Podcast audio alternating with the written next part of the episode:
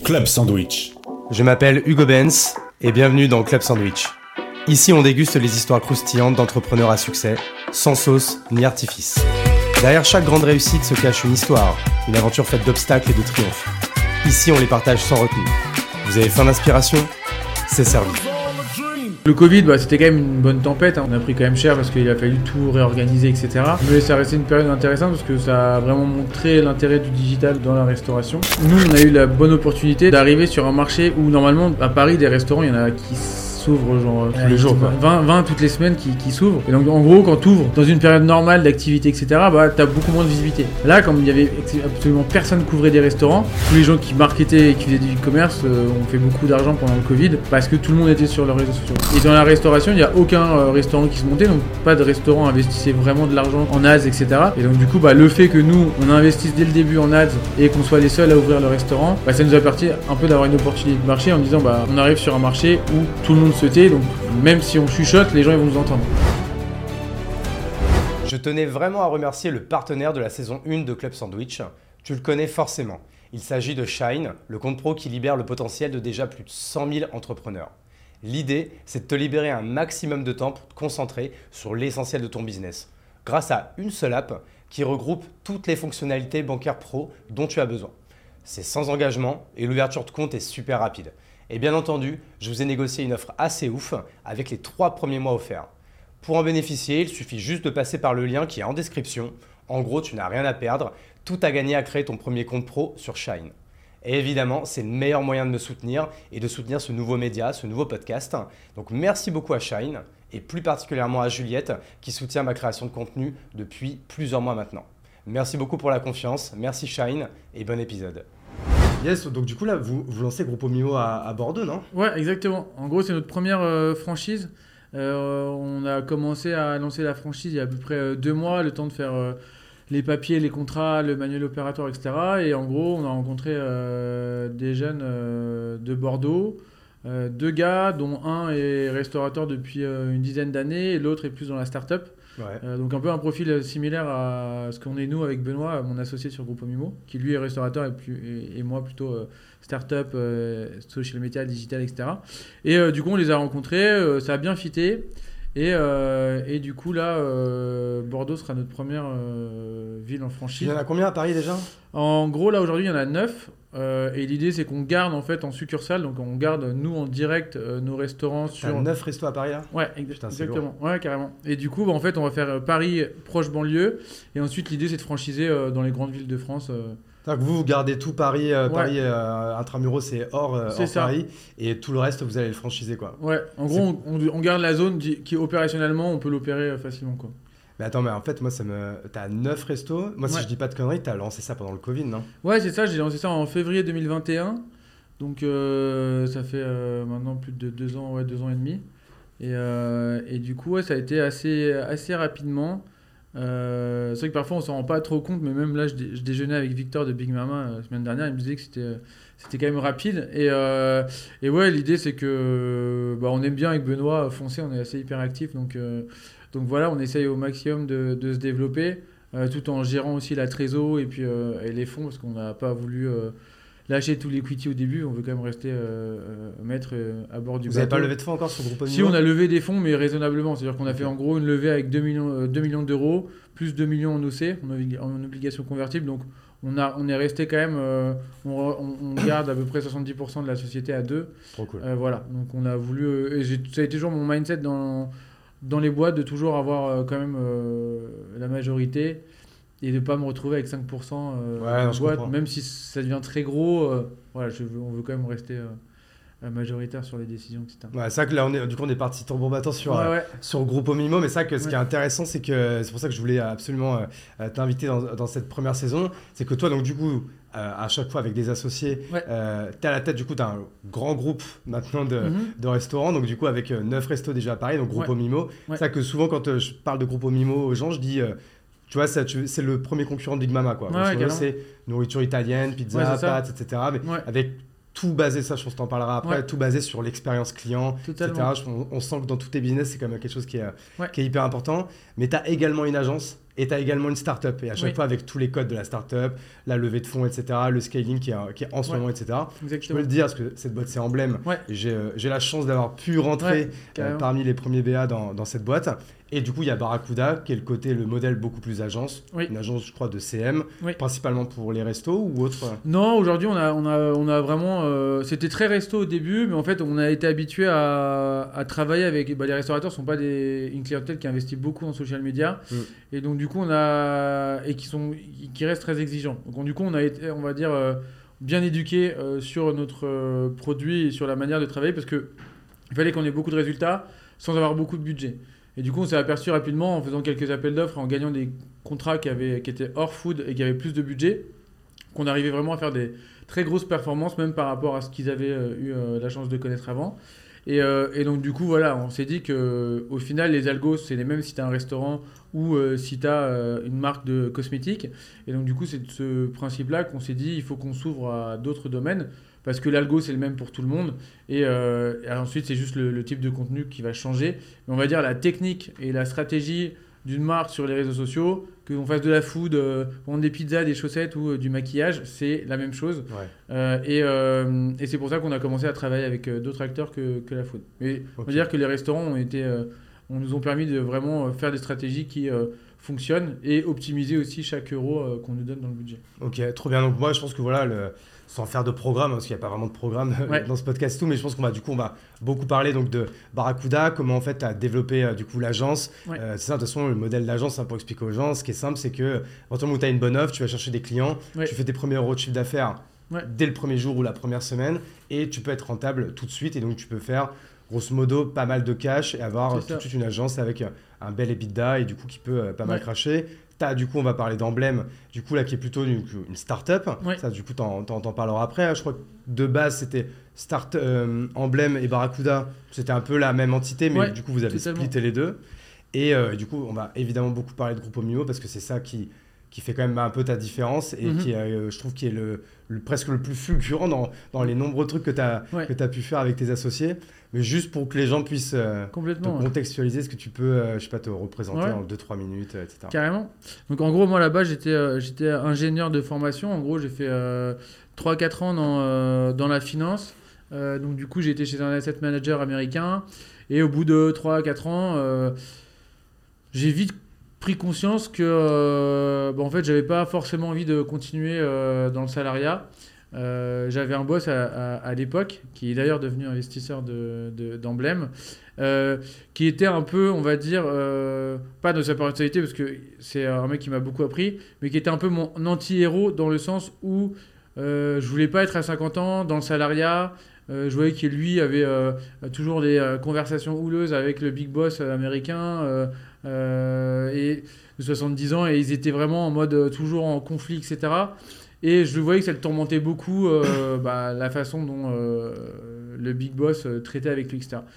Et moi, je me suis dit, oh, en vrai, à 50 ans, la seule personne que j'autorise à, à m'engueuler de cette façon, c'est ma femme et mes enfants. Ouais. Mais euh, je veux pas me retrouver euh, à cet âge-là à être tourmenté par euh, les décisions de quelqu'un d'autre qui, en plus, euh, bah, sur lequel j'ai peu d'influence. Ouais. Euh, et donc, du coup, je me suis dit que voilà, l'entrepreneuriat était beaucoup plus adapté à moi. Et j'avais déjà eu des, ex- des expériences, des petites expériences entrepreneuriales, type organiser des soirées étudiantes quand j'étais jeune. J'importais pas mal de voitures de collection des États-Unis pour les revendre ici, les retaper et les revendre. Donc j'aimais toujours un peu créer des choses et voir si une idée pouvait devenir réalité. Et, euh, et c'est comme ça que j'ai commencé en fait à créer Emblème. À l'époque, Emblème, donc c'était en les premières ébauches, c'était fin 2015 et j'ai vraiment lancé la boîte en 2016.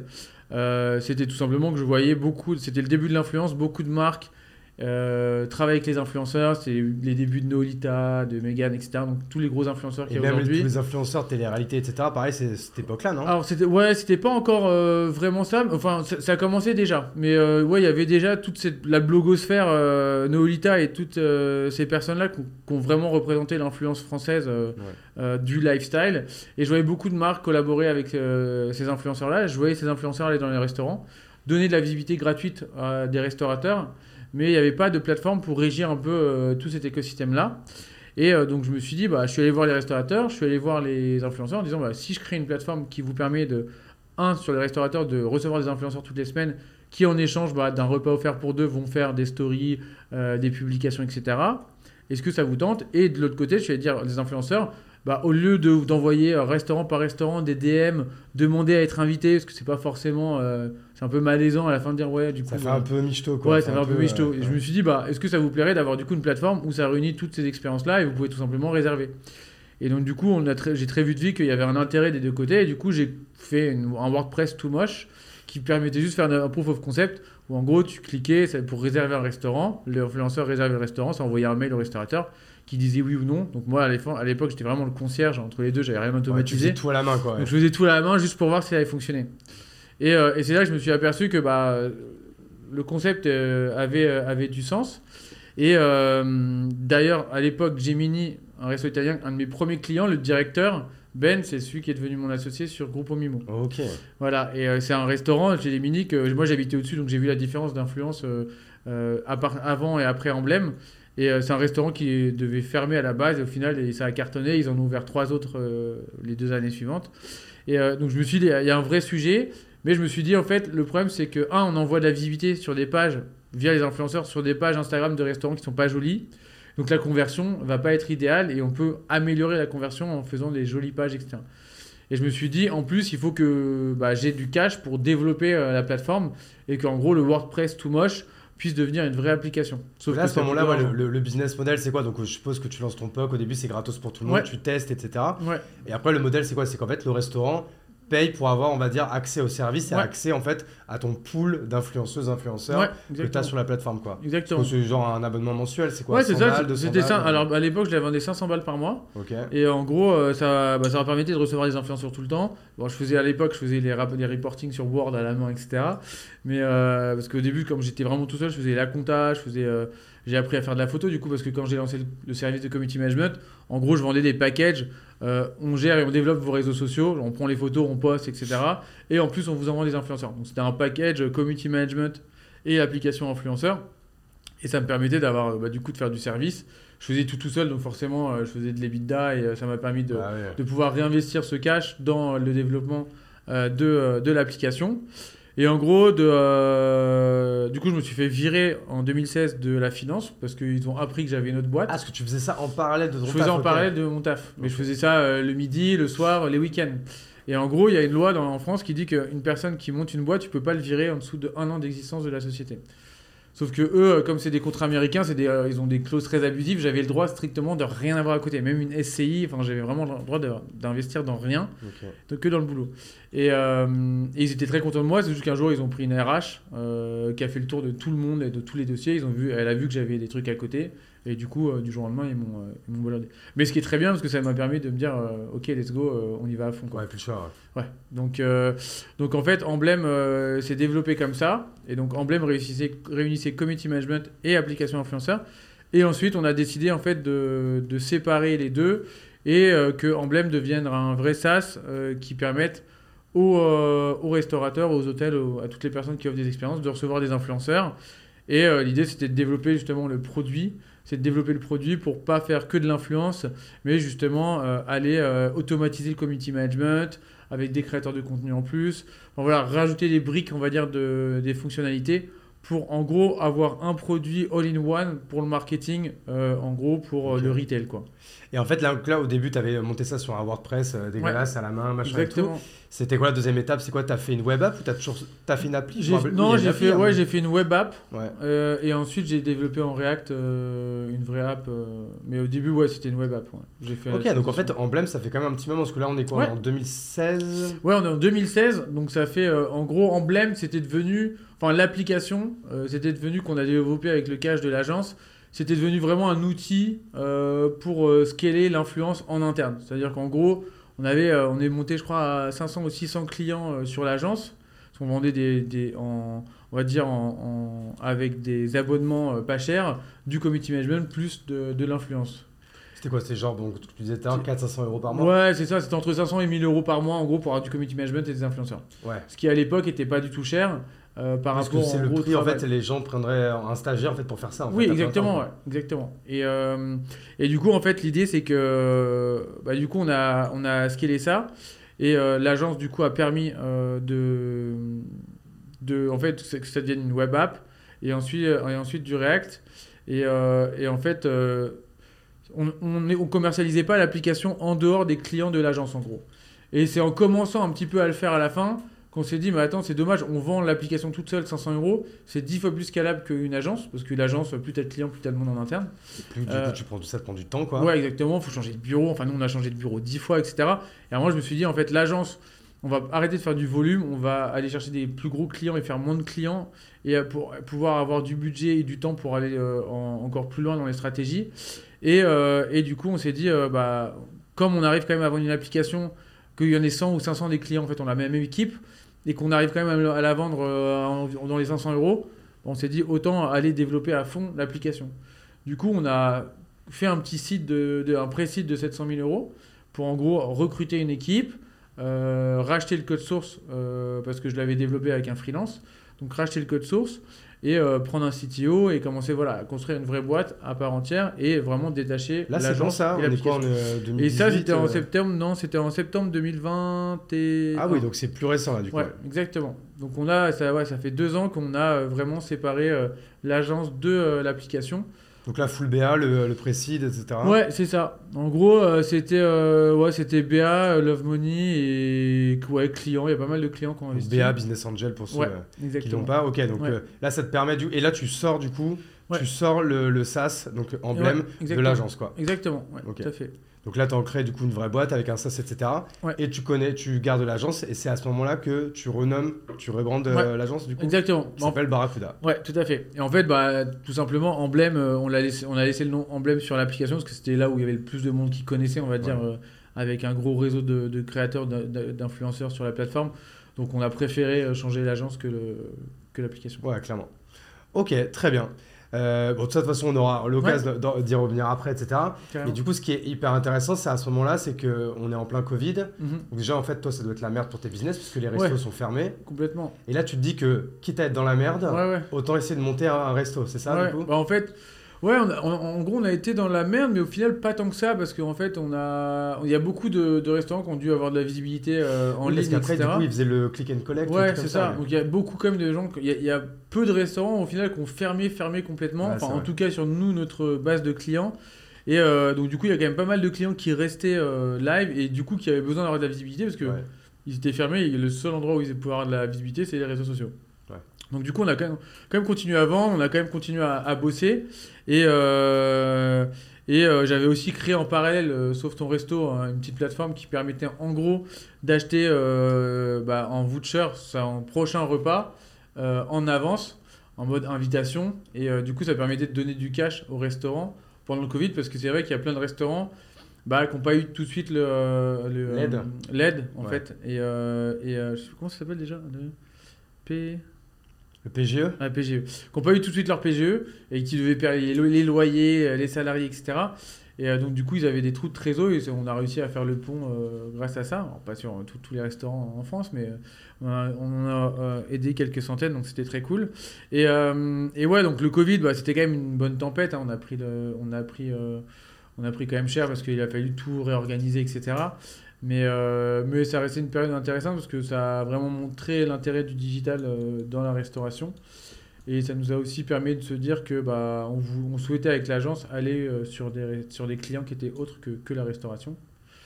Donc, donc ouais, c'était compliqué, mais ça a permis de travailler, enfin de, de, resserrer encore plus les rangs, parce que je trouve que quand tu as des événements comme ça, bah, les gens qui restent sont encore, plus loyaux et, et, résilients à la suite de ce genre d'événements. Donc c'est vrai que ça combien de personnes à ce moment-là Dans l'agence en Là, on a, on était une, on était une trentaine, on est toujours Ah ouais, resté à c'est peu quand même près une balèze, trentaine, même, ouais. Ouais, ouais, on est toujours, toujours été à peu près une trentaine et euh, et, euh, et ouais, on était. euh, bah alors il y a forcément une partie d'équipe qui était en, en chômage partiel parce que bah il y avait quand même une baisse de, une baisse de- Ouais. de- d'activité, mais euh, mais ça a quand même permis au final d'accélérer, je trouve. L'intérêt des réseaux sociaux pour la food. Parce que moi, c'est vrai qu'à l'époque, quand, quand j'étais au tout début, je faisais les food hotel tech, je faisais les salons tout seul, euh, en disant que les réseaux sociaux c'était important pour les restaurants. C'est vrai que euh, si, j'avais pu avoir un timelapse de, des gens, de l'influence des, bah, des gens et des visites sur les stands de euh, il y a 5 ans et maintenant, ça a strictement rien à voir. Les réseaux sociaux sont devenus un outil indispensable et, bah, c'est- devenu vital, un outil vital pour le, développement d'un restaurant. Alors qu'au début, c'était vraiment vu comme un petit bonus. Et donc, du coup, tu, donc toi, tous tes clients, c'est des, c'est des restos, etc. Ouais.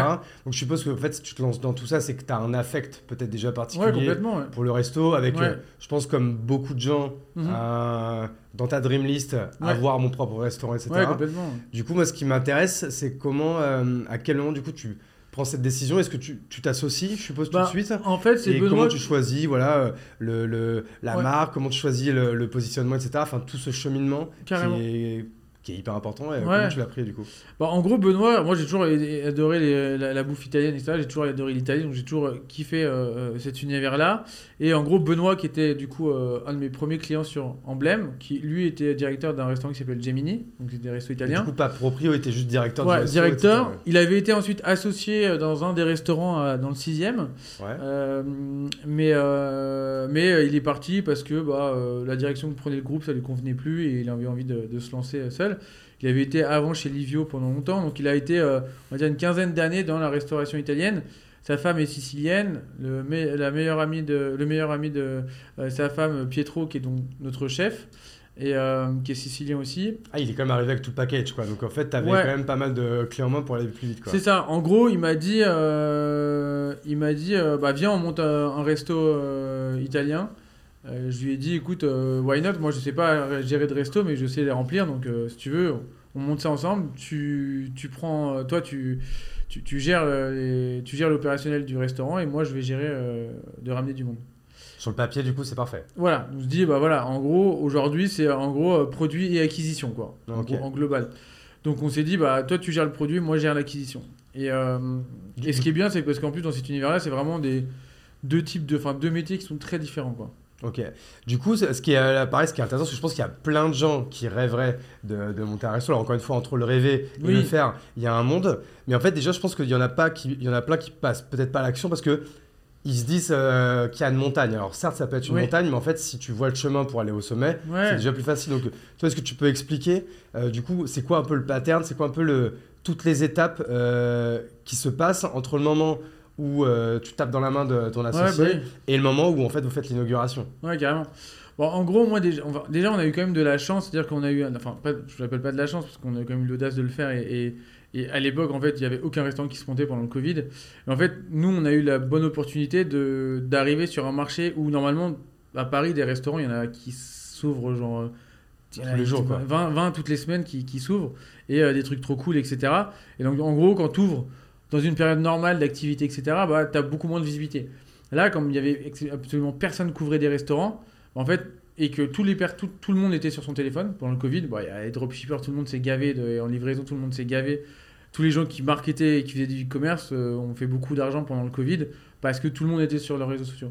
Et, euh, dans la restauration, il n'y a aucun euh, restaurant qui se montait, donc peu de, enfin presque peu, pas de restaurants investissaient vraiment de l'argent en ads, etc. Et donc du coup, bah, le fait que nous, on investisse dès le début en ads et qu'on soit les seuls à ouvrir le restaurant, bah, ça nous a permis un peu d'avoir une opportunité de marché en disant, bah, on arrive sur un marché où tout le monde se tait, donc même si on chuchote, les gens ils vont nous entendre.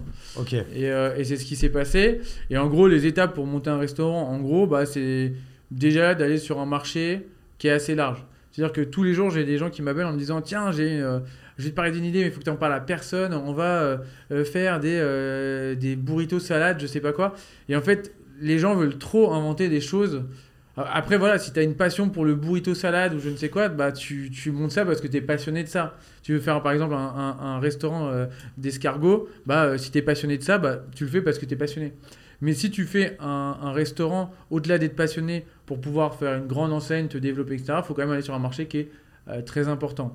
Et, euh, et du coup. euh, Et là, il n'y en a pas 36. bah non. soit la brasserie euh, française classique, Ouais, euh, soit justement, comme tu dis, restaurant italien, Ouais. soit sur l'asiatique. Euh. Enfin bref, il y en a peut-être il y a peut-être une 6-7 concepts Ouais. mainstream en fait. quoi. Ouais, complètement. Et, et, et donc, du coup, bah, déjà, il faut voilà, choisir entre les 6-7 gros marchés, aller sur ces marchés-là parce que, en fait, c'est tout simple. Si tu il faut traiter ça comme une start-up. Si tu veux, en gros, que ton restaurant il marche, en gros, si tu veux qu'un business marche, il faut que le coût d'acquisition de tes clients avec le la rapport de ce qu'ils te rapportent sur, euh, par exemple, euh, la vie, la vie de leurs clients. C'est-à-dire que, je sais pas, un mec qui va venir pendant 3 ans chez toi, et il va venir 3 fois par euh, an chez toi, il va te rapporter tant d'argent. Donc, c'est la On appelle la LTV, LTV quoi. d'un client. Ouais, c'est ça. Donc en gros, ce que, tout, tout ce que va te rapporter un client et le rapport que ce client t'a coûté, en fait, c'est ce qui fait que ta boîte, elle est bien ou pas. Donc plus ton rapport entre le coût d'acquisition du client et ce qu'il te rapporte est élevé, et c'est ce que regardent tous les investisseurs, les VC, etc., sur un, business, plus ce rapport est important, bah, plus euh, le business est valorisé. Et donc du coup, en fait, il faut que tu faut aller dans des concepts, si tu veux faire de la food d'un restaurant, où tes clients peuvent venir une fois, deux fois, trois fois, cinq fois, dix fois par mois. Pour reprendre l'exemple de tout à l'heure, en fait, t'as beau aimer les escargots, tu vas pas ça. y aller tous les deux mois, quoi. Exactement. Et, euh, et en fait, vu que tu as, en gros, si tu as un concept où les gens ils viennent très souvent, parce que bah, la food française, la food italienne, asiate, etc., c'est des, c'est des types de food que tu consommes euh, régulièrement Ouais. et, euh, et, euh, et- et ça rentre dans tes habitudes. Donc une fois que tu rentres dans les habitudes de tes clients, bah, en fait, ta, la, ta LTV, donc la valeur de ce qu'ils te donnent tes clients, va être très élevée. Ce qui te permet en gros d'avoir un coût d'acquisition où tu peux, avoir, tu peux investir plus que les autres euh, pour aller acquérir tes clients.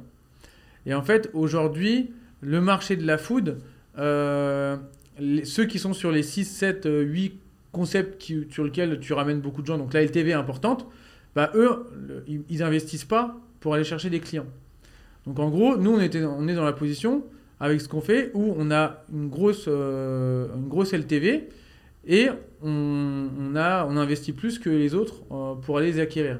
Parce qu'on sait que derrière, euh, on s'en fiche de payer plus cher un client, parce qu'on sait que derrière, il va revenir avec le produit Ouais. plaît. Quoi. Et sans te spoiler, en fait, c'est pour ça que là, je pense que là, tu t'as donné un peu la, la Ouais. première brique du, euh, de- du pattern. Ouais, c'est ça. Et ce qui sera peut-être la deuxième ou la troisième, c'est qu'après, il faut évidemment que le produit soit excellent et que l'expérience soit, euh, soit excellente. Parce que si tu t'es cassé, parce que tu gagnes sûrement peut-être pas d'argent sur la- le premier repas que fait ton client, mais tu vas commencer à gagner de l'argent sur le deuxième, le troisième, le quatrième, et ainsi de suite. Quoi. Ouais, c'est vraiment le triptyque. En gros, tu as cash, parce que mon cash is king et il faut du cash pour te développer, euh, produit et, euh, et euh, marketing, quoi, acquisition. Donc en gros, ça revient au triptyque que tu as dans toutes les boîtes et dans toutes les startups. C'est que pour, euh, pour investir, pour, euh, pour aller chercher des nouveaux restaurants, parce que ce qui permet de faire plus de CA, bah, il faut du cash. Et pour euh, du cash, il faut que ton produit fasse revenir les clients, etc. etc. Donc en gros, tu as ces triptyques- triptyques-là. Une fois qu'en fait, ce modèle-là, tu l'as bah, fait ton BP, tu l'as modélisé, ouais, tu dis ce secteur-là, il est, euh, il est là, il est, ce marché, il, est, euh, il, est, il a cette taille-là, euh, tu vois ce que les autres font pas bien, ce que tu peux faire de mieux. Bah, une fois que tu as ton modèle et que tu crois en ton idée, bah, ensuite tu vas monter le produit. Donc bah, c'est trouver un restaurant. Donc il y a plusieurs moyens de trouver un restaurant. Soit tu peux faire de la location-gérance, c'est ce qu'on a trouvé nous au début quand tu n'as pas de cash. C'est en gros la location-gérance, ça te permet de louer un restaurant sans payer le prix du fonds. Ok. C'est que ça qu'on entend souvent, euh, euh, je sais pas, on entend droit au bail, ouais, fonds de commerce, pas de porte. Ouais. Est-ce que tu peux un peu expliquer c'est quoi un peu la différence euh, entre toutes ces, tous ces mots de vocabulaire, tous ces concepts, etc. Carrément. Bah, en gros, la il y a en gros log gérance, log pure, donc location gérance, location pure, ou ensuite euh, achat, achat de fonds de commerce. Donc en gros, euh, la location gérance, ça te permet en gros de... Alors location gérance, ça veut dire qu'en gros, le fonds est à vendre. Par exemple, ton fonds, tu as un restaurant qui vaut 300 000 euros. Bah, le mec, tu lui dis, euh, j'ai pas 300 000 euros aujourd'hui, mais par contre, je veux bien te faire de la location gérance. Ça veut dire qu'en gros, tu as une option d'achat dans deux ans qui te dit bah, que tu achètes 300 000 euros. C'est comme en fait- LOA en fait, Ouais, c'est avec, ça. avec les voitures quoi. Et à partir du et à partir d'aujourd'hui, tu payes le loyer, donc le loyer qu'en gros le mec doit au bailleur. Et donc le restaurant t'appartient pas directement, c'est en gros le mec qui te sous-loue le restaurant. Et tu payes en fait, euh, bah, tu payes en gros une partie du fonds tous les mois. Donc je sais pas, tu as un loyer à 5000 balles par mois. Et euh, ensuite, tu vas dire, euh, tu vas rajouter une redevance de 5000 euros par mois qui sera déductible à la fin du prix euh, du restaurant. Donc ça, c'est la location gérance. C'est assez dur à trouver, mais c'est ce qui te permet vraiment de te lancer quand tu n'as pas d'argent. Sans, en fait, sans avoir besoin d'aller voir une banque, sans Ouais. amener d'apport, etc. C'est ça, exactement. Parce qu'en fait, si, si on veut avoir une banque, Ouais. par exemple, là, on reprendre par exemple là, ce, ce- ce cas où le fonds de commerce est à 300 000 euros, Ouais. c'est quoi un petit peu la norme? La, la banque, elle te demande d'arriver avec un concept et avec un apport, je suppose. Bah, généralement, ouais, aujourd'hui, c'est 20-30% d'apport pour aller euh, chercher en gros en, Donc en en restaurant. grosso modo, il faut arriver avec quasiment 100 000 euros, euh, mettre sur la C'est table. ça. Chose que tout le monde n'a pas en effet Tout quand à tu fait, veux ouais. lancer un resto quoi. Et, euh, et du coup, nous, pour te dire, avec, euh, avec euh, Ben, on a lancé ça avec euh, 20 000 euros chacun. Quoi. Donc, euh, donc c'est, on, a, permis- on a pu mettre le pied à l'étrier en ayant peu de, de cash à mettre. Ouais. Ensuite, tu as la location pure. Donc, en gros, là, c'est un loyer qui la, la loc pure. En gros, c'est un loyer. T'as pas de, t'achètes pas le fonds, mais par contre, le loyer est beaucoup plus gros. Ouais. Euh, par exemple, là, les mecs de Mais c'est Bordeaux, plus ils ont- agile du coup. Ouais. Ouais, c'est ça. Les mecs de Bordeaux, ils ont trouvé. Et nous, c'est ce qu'on a fait. Ensuite, après la location gérance, on a fait la location pure. Parce que ça faisait trois mois qu'on avait monté le concept, donc on n'avait pas encore beaucoup de cash. Et donc, on a euh, fait une location pure. Donc, le loyer est plus cher, mais au moins, tu n'as pas le fonds à payer.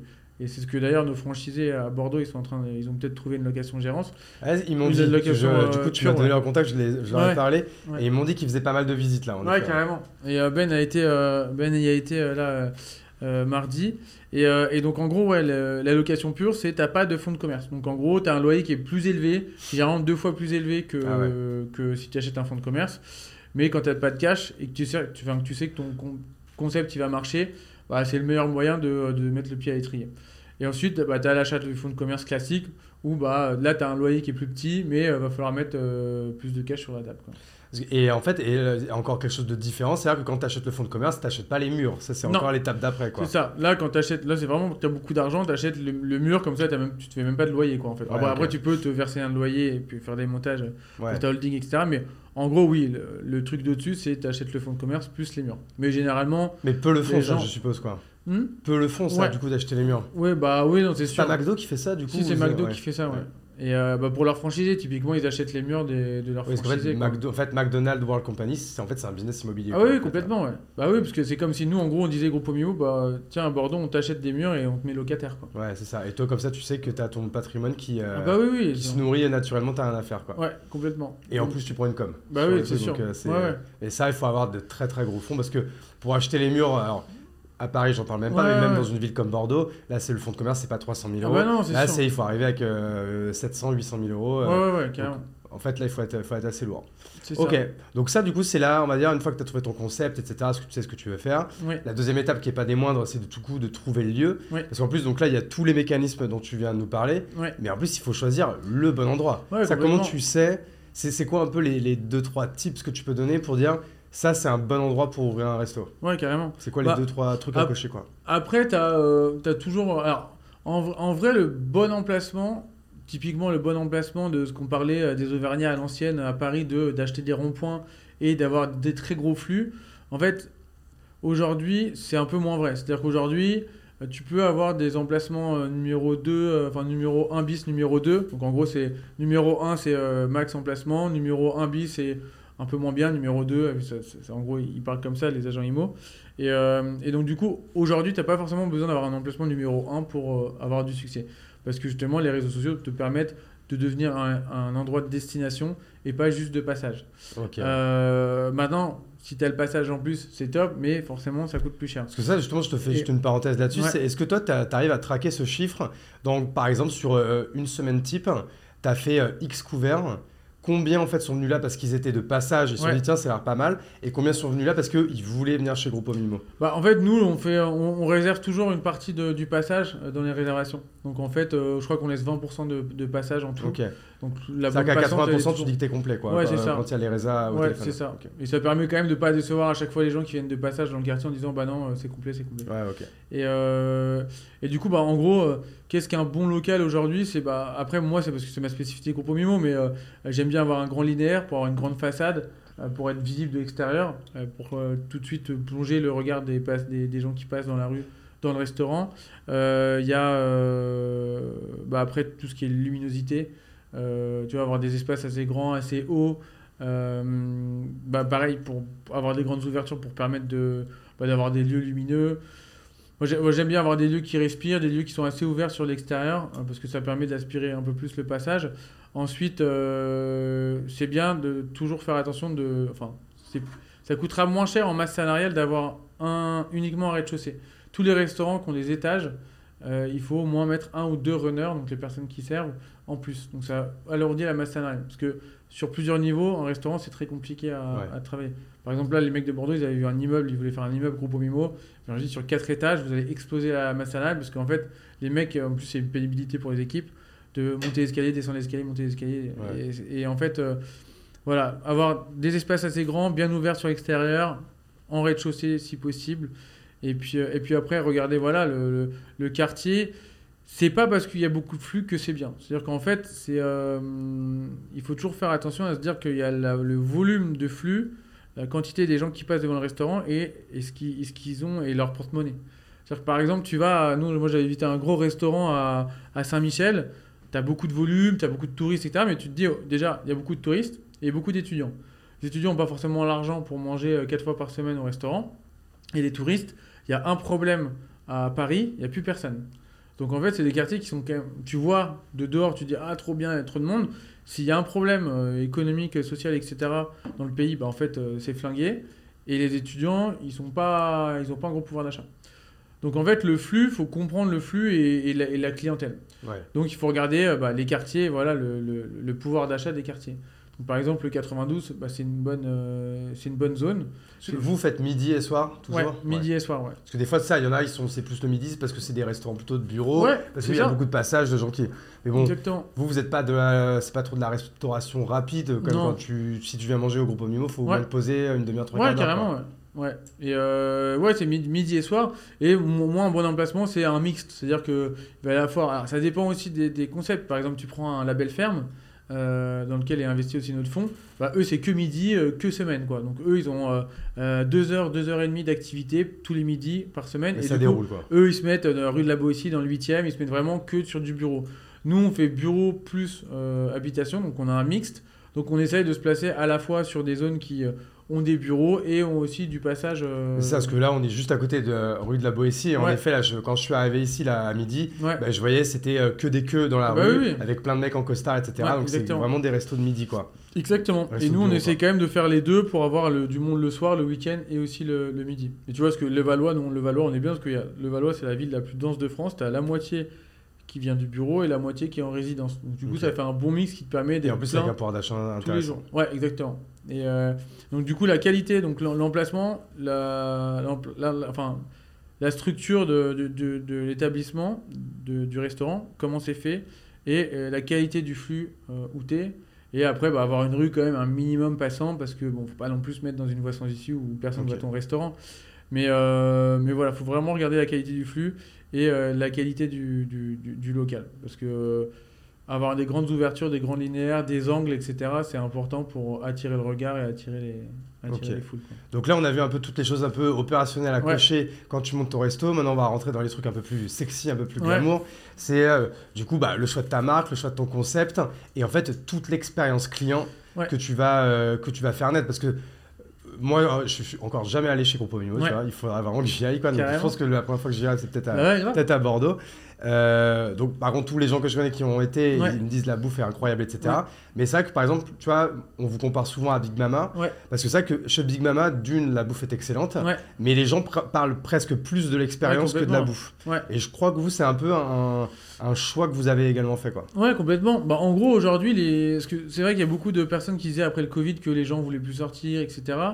Euh, mais en fait, le restaurant s'est passé de la, fonction, de la fonction de nourrir les gens à la fonction de, euh, de les euh, entertain. C'est-à-dire qu'en vraiment, faut faut que le dîner, la restaurant, enfin, faut que ton restaurant, quand tu le fais, tu aies une expérience qui te dise qu'au-delà de te nourrir, euh, bah, tu de la bonne musique, tu sois, un beau décor, tu une équipe cool. Et, et, que ça devienne une expérience globale et pas juste une fonction de le restaurant nourrit les clients et merci, au revoir. et c'est pour ça qu'aujourd'hui, je pense que les groupes qui réussissent bien et qui se différencient, c'est justement euh, les marques qui vont vouloir créer une marque, justement. Et moi, c'est ce qu'on a voulu vraiment faire avec euh, Mimo, c'est créer une marque qui n'est pas forcément qu'une marque full, mais qui est une marque globale et qui vit pas uniquement entre les quatre murs de son restaurant. Ah, c'est une marque lifestyle, quoi. Exactement. Donc, euh, c'est faire euh, des burrata show avec des live musique, c'est faire euh, un jour des festivals, du merch, etc. Et donc, c'est vraiment d'essayer de créer une marque cool où les gens s'identifient et de pouvoir, du coup, bah, créer une expérience où les personnes, un peu comme je te parlais tout à l'heure de la TV avec les gens qui reviennent toutes les semaines, pareil, il faut construire des décors qui sont, on va dire, pas too much. Euh, en fait, le problème, c'est qu'il y a beaucoup de restaurants, enfin des nouveaux restaurants qui ont des concepts qui sont très euh, euh, boule disco, ultra rose, néon partout, etc. Parce qu'ils se disent, on est dans l'air du temps, c'est trop cool, etc. Mais en fait, ça, typiquement, c'est des concepts qui sont trop agressifs pour les clients. C'est-à-dire qu'en fait, c'est un truc que tu vas y aller en after work un jeudi cool, tu vas y aller deux fois par mois, Mais c'est pas un truc où tu te sens chez toi et tu as envie d'aller manger ton plat de pâtes trois fois par semaine. Et, euh, et, du coup, en fait, l'expérience qu'il faut pour moi créer, c'est une expérience sur laquelle, bah, pareil, tu te sens, euh, tu as, une bonne plâtrée de, euh, de pâtes, tu as des bonnes quantités, les produits sont bons, et tu as une expérience qui euh, te fait sentir un peu à la maison, l'équipe souriante, tu vois, on, essaie vraiment de créer quelque chose où c'est cosy, et, et, tu crées une expérience sur laquelle ils peuvent s'imaginer revenir trois fois par semaine. Et nous, on a vraiment des clients qui viennent trois fois par semaine. c'est leur cantoche. Dans les restos. Ouais, exactement. Et, et c'est là où tu as les meilleurs business. C'est quand tu as des quand tu, quand tu viens à la cantine des gens. Et, euh, et, euh, et c'est vrai que nous, on essaie vraiment de, bah, du coup, de créer cette expérience euh, par rapport à ce côté bah, psychologique des gens, de se sentir bien et de se dire bah, je vais revenir là après-demain parce que bah, je peux, j'ai mangé des pâtes là, je pourrais manger des pastas demain, je pourrais manger une viande là. Et, et la cuisine italienne, c'est celle qui se rapproche le plus de la cuisine française. Et, et c'est un des plus gros marchés aujourd'hui. Donc c'est vrai que on essaye de faire des, des concepts que euh, les gens acceptent facilement et qui va pas être trop, on va dire, euh, qui va pas être trop être sélectif par rapport à la clientèle, tu vois. Parce que nous, on a autant des, des gamins de 10 euh, ans qui nous ont vu sur TikTok qui viennent avec leurs parents que des, des, couples de 60, 70 ans qui viennent se faire leur resto du dimanche, quoi. Et, et c'est le fait qu'on ait créé quelque chose de populaire comme ça qui fait que les gens, ça parle à tout le monde.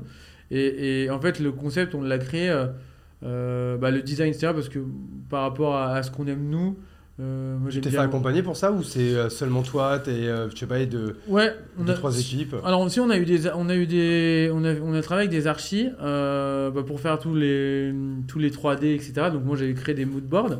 C'est plus moi qui s'occupe de la partie déco. Mais et, et Ben va plutôt s'occuper de la partie chantier, etc.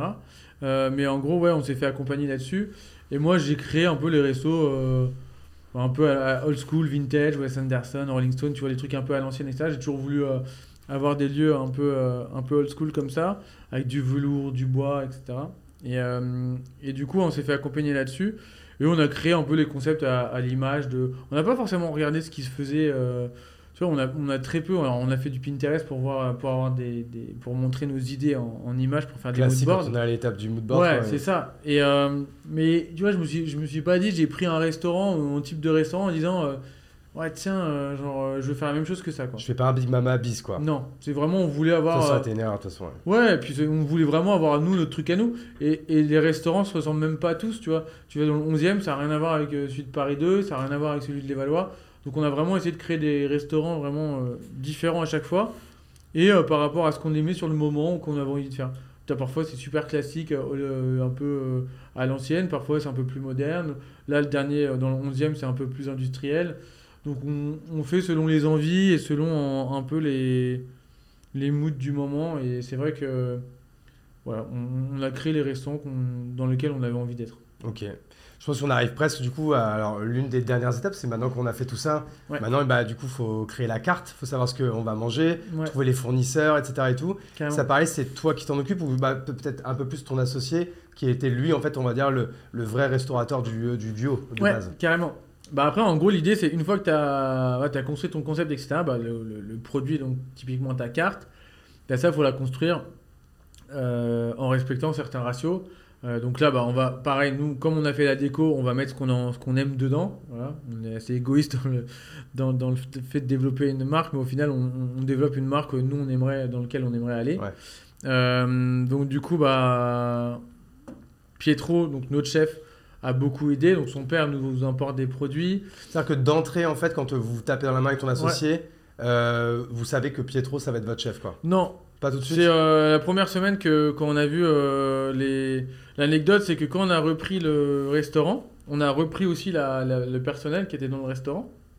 On a changé la carte, on a changé euh, les produits, tout ça.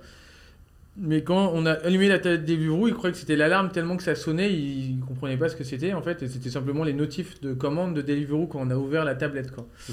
Et, euh, ils, pensaient que c'était l'alarme du restaurant. Quoi. Et, euh, et, ça nous a fait beaucoup rire. Mais, mais en gros, une semaine après, quand on a vu qu'il y avait beaucoup trop de volume et que c'était c'était ingérable. Euh, ben a appelé Pietro, qui était lui à, la base, il bossait pour euh, un groupe Paris Society, et, euh, et, il est venu en, il est venu, il travaillait chez Noto, et du coup il est venu pour nous dépanner, et du coup il est toujours, il est resté. Du coup, on lui a donné des parts du, du groupe et il est resté et, euh, et ça se passe super bien. Il est super content de d'être avec nous maintenant. Et, euh, et du coup c'était le meilleur enfin c'est toujours le meilleur ami de Barbara la, la femme de Ben mon associé. Ok. Donc là, du Et- coup, là, maintenant, vous, vous avez fait tout ça. et du coup on a fait la carte. Ouais. donc on a dit bah, en gros ce qu'on aime etc Euh, la carte on l'a fait aussi d'une façon euh, assez spécifique. C'est qu'en gros moi je regardais sur les réseaux sociaux ce qui marchait. Que je prenais des hashtags et je regardais les top plats qui, qui étaient en top post euh, sur Instagram ce qui nous permettait de voir en gros les plats qui, étaient, euh, bah, qui avaient de la viralité. Et du coup on a aussi, aussi construit la carte par rapport à la viralité Ouais, euh, des produits sur Instagram. Euh, typiquement, un truc tout bête, le, le dernier exemple de ça, c'est le New York Roll, avec cette espèce de croissant en rond là. Oui, dont on parle pas euh, partout là. Voilà, exactement. Et du coup, bah, ça, c'est typiquement un produit qui vient d'Internet, qui vient de New York. Et euh, quand c'est arrivé en France, je crois que c'est Frappe euh, Boulangerie et Frappé qui, qui l'a fait en premier. Après, tu as Bohémie qui le font et t'as- tout le monde a commencé à le faire. Parce qu'en fait, tu voyais que ce euh, produit-là avait une grosse viralité dès que tu parlais de lui sur les réseaux. Ouais. Et forcément, parce que c'était un, un- un sujet qui traîne. Donc, à partir du moment où tu as un sujet qui traîne, que tu mets hashtag New York Roll et, que les, tous les gens qui restent sur ça parce que ça intrigue, bah, du coup, bah, dans l'algo, ça va forcément te montrer. Donc, du coup, on a fait une carte aussi par rapport aux algos des réseaux sociaux, ce qu'on aimait nous et ce qui cartonnait sur les réseaux. Et, euh, donc, du coup, on a, on a voulu aussi introduire pas mal de food show parce que, comme je te disais tout à l'heure, aller au restaurant, c'est plus juste se nourrir, c'est avoir une expérience. Donc, c'est euh, manger avec la bouche, mais aussi manger avec les yeux, euh, avoir du food show, avoir les pâtes qui sont préparées devant toi, écouter de la bonne musique. Voilà, et c'est vraiment d'être dans, le, dans un, une expérience globale. Et, euh, et c'est comme ça qu'on a construit la marque, en regardant beaucoup les réseaux sociaux, en mettant aussi ce qu'on aime, et en introduisant du food show parce que les gens euh, apprécient ça. Et le food show permet aussi à tes clients de devenir ambassadeurs. Parce qu'en fait, ton but quand tu es un restaurateur, c'est que comme quand tu fais des événements, des concerts, des festivals, en gros, c'est que les gens sortent leur téléphone pour marketer euh, le fait qu'ils sont chez toi. Et donc, du coup, c'est très important d'avoir de la belle déco, d'avoir des produits qui donnent envie aux gens de faire des stories pour montrer qu'ils sont là. Parce qu'en fait, tes, tes clients deviennent tes meilleurs ambassadeurs. Et en plus, c'est un, c'est de la portée organique qui est euh, gratuite. Deux, c'est leur cercle 1, donc c'est encore plus fort que de l'influence. Et, euh, et trois, c'est euh, bah voilà, c'est c'est- te permet de créer une, euh, créer une grosse viralité, parce que c'est du gros volume, parce que tu te dis que, je sais pas, tu sers peut-être un million de personnes sur l'année, et bah euh, avec des plats, tu vas passer de 5% de mecs qui font des stories quand ils viennent à bah, 10%, bah, tu vas tout de suite euh, gagner 50 000 personnes qui vont marketer ta marque gratuitement, juste parce que tu as, as mis un plat en plus qui te permis de passer de 5% à 10%. Ouais. Et ces plats-là, généralement, c'est du food show où tu as une préparation à table. Typiquement, les pâtes dans la meule de parmesan, ce genre, de choses. C'est ce qui fait que les gens sortent leur portable. quoi. Ok, donc là, du coup, on a, je pense, quasiment fait le tour. Maintenant, en Ouais. fait, on arrive dans euh, les épreuves qui sont peut-être un, un peu moins drôles. C'est que du coup, tu prends un, du coup, un lieu. Mhm. Je suppose qu'il y a des travaux. Ouais. qu'il y a tout ça. Je suppose que les travaux, ça se passe pas comme prévu tout de suite, ou peut-être pas. hein, Peut-être que toi, t'as Euh, pas non, non, c'est pareil. j'ai- subi les mêmes euh, sentences. Ouais. Non, en gros, nous, l'erreur qu'on a fait, euh, et, et, et parce qu'on pensait que ça se passait comme ça, c'est qu'on a pris des archis qui ont fait ont, ont tout fait. C'est-à-dire qu'on fait le dessin, les 3D, etc., les recherches de fournisseurs de, de, de matières premières et tout, et on fait le suivi de chantier. Et en fait, quand tu fais ça, en fait, faut pas avoir l'architecte qui fait tout. Qu'en gros, c'est un peu comme dans une boîte, tu as les créa, créatifs et tu as les... T'as ceux en gros qui font la création et ceux qui vont plutôt être dans la technique et dans Dans l'opérationnel. la production, ouais. Voilà, donc c'est un peu un cerveau qui est différent. Tu vois, soit tu as un très bon créa, euh, soit tu as un très bon mec euh, dans l'opérationnel. Et en gros, nous, euh, on a fait l'erreur de prendre la même personne pour tout. C'est-à-dire qu'en fait, ils étaient très bons pour les dessins, c'était très bon pour faire vraiment des restaurants canons, etc. Ah, Par contre, pour aller euh, bah, diriger euh, des chantiers, c'était beaucoup plus compliqué. Euh, et donc, du coup, on a, on a bah, subi les désavantages de ça, donc ça a pris du retard et c'était un peu plus painful que prévu pour bah, livrer les lieux. Et donc maintenant, l'idée, c'est vraiment de faire, ce que je conseille moi, c'est tu fais des dessins avec un archi. Donc tu peux prendre des archis cool, d'adessin, etc. Voilà, tu vas te faire kiffer sur la partie dessin, recherche de fournisseurs, toute la partie avant chantier. Donc tu payes des archis qui sont fortes en, qui sont forts ou fortes en dessin pour ça. Et ensuite tu prends des maîtres d'œuvre ou des archis exés qui eux ont l'habitude de faire que du chantier. Donc eux en gros ils vont avoir le mode d'emploi du Ouais. chantier Et ils vont exécuter. diriger, ouais. ils vont exécuter quoi. Et nous, on a fait l'erreur de, de prendre une personne pour tout. Et euh, du coup, dans les prochains restaurants, on essaiera vraiment de séparer ces deux parties-là. Donc ça, donc là, moi, je suis toujours un peu à l'étape là du, du tout premier resto là, Ouais, où on est donc euh, c'est ça, hein, l'hiver 2021. ouais En exactement, février février 2021, 2021, ouais. Donc en fait là, pour rappel, hein, euh, Covid 2020, donc on est quand même dans une période un peu euh, encore un petit peu chelou. Hein, C'est-à-dire qu'il y a, je crois qu'il y a déjà eu la deuxième vague, mais il va bientôt y avoir une troisième ça. vague, je crois. Ça paraît loin et pas loin à la fois tout ça. Et donc là, finalement un jour, vous Mm. faites, euh, enfin, vous lancez. Ouais. Il y a l'inauguration. C'est Ouais. quand vous la faites Du coup, c'est quoi Printemps, été Bah non, Ça en, met longtemps en gros, l'inauguration, on l'a jamais faite à Boulogne, parce que du coup, on l'a lancé pendant le Covid. Le tout premier à, à Boulogne Ouais, Ok. bah, c'était vraiment, bah, en fait, c'était fermé, euh, enfin, c'était ouvert que à livraison à emporter. Donc, on pouvait accueillir personne en salle. Donc, euh, Ah, donc au début, vous avez fait ça. Vous avez commencé par ça, ok. que emporter et en livraison. Et du coup, on a commencé comme ça. Ça a tout de suite très bien fonctionné parce que le propriétaire d'avant c'était 220 000 euros par an et nous c'est ce qu'on faisait par mois en CA. Donc euh, ça a tout de suite super bien fonctionné.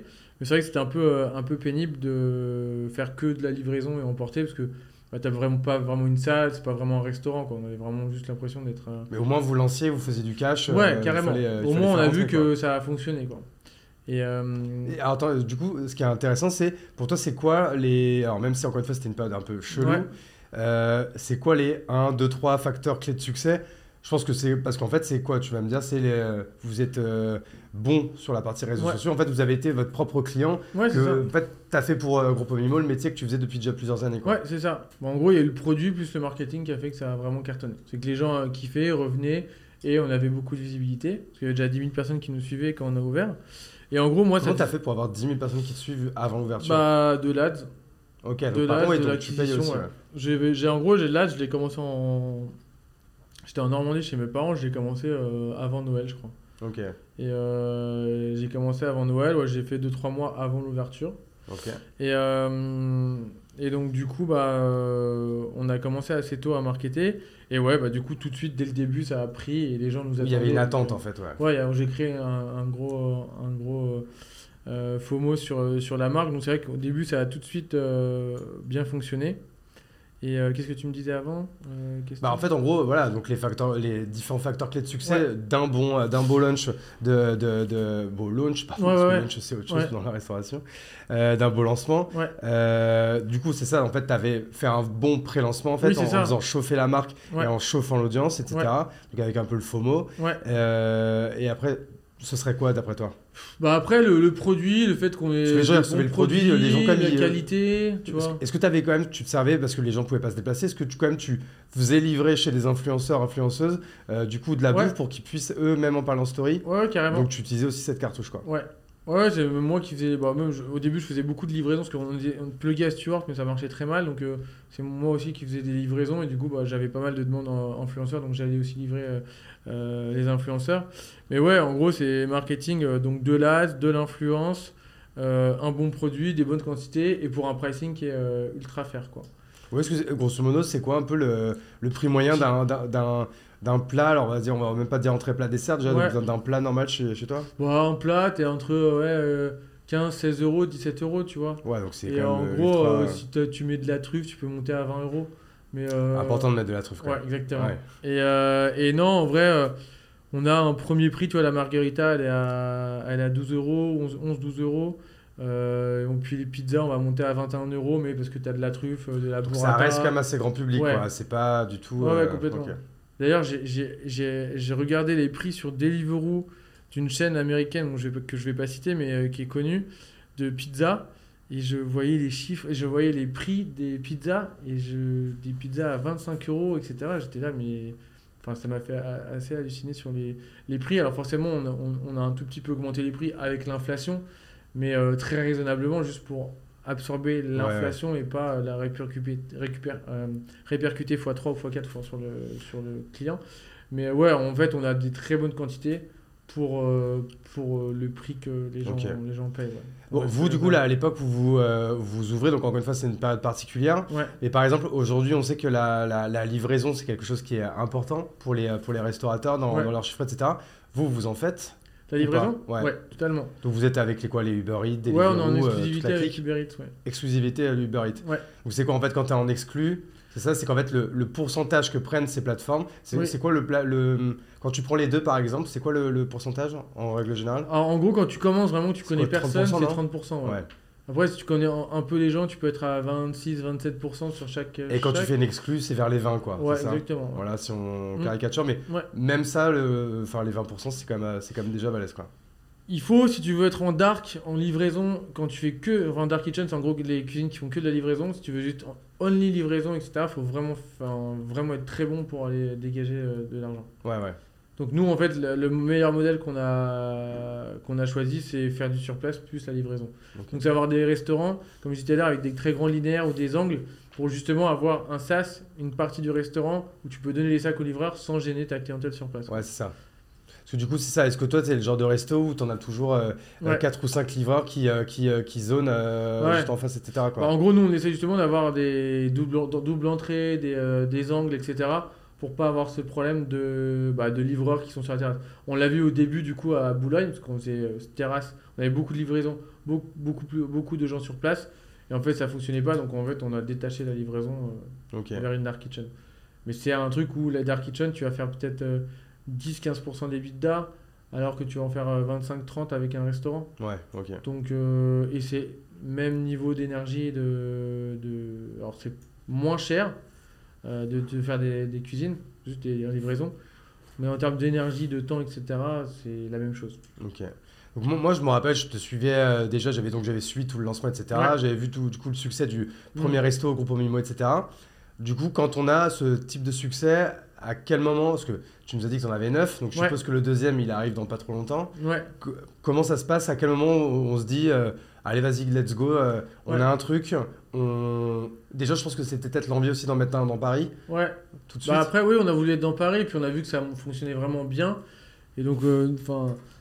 Tu dis ce qu'on a fait, on le reduplique, quoi. Ouais, c'est ça. Nous connaissant, on s'est dit, bah vas-y, go, euh, on a un truc, on y va à fond, quoi. Et euh, du coup, au bout de trois mois, on s'est dit, on ouvre le 17ème.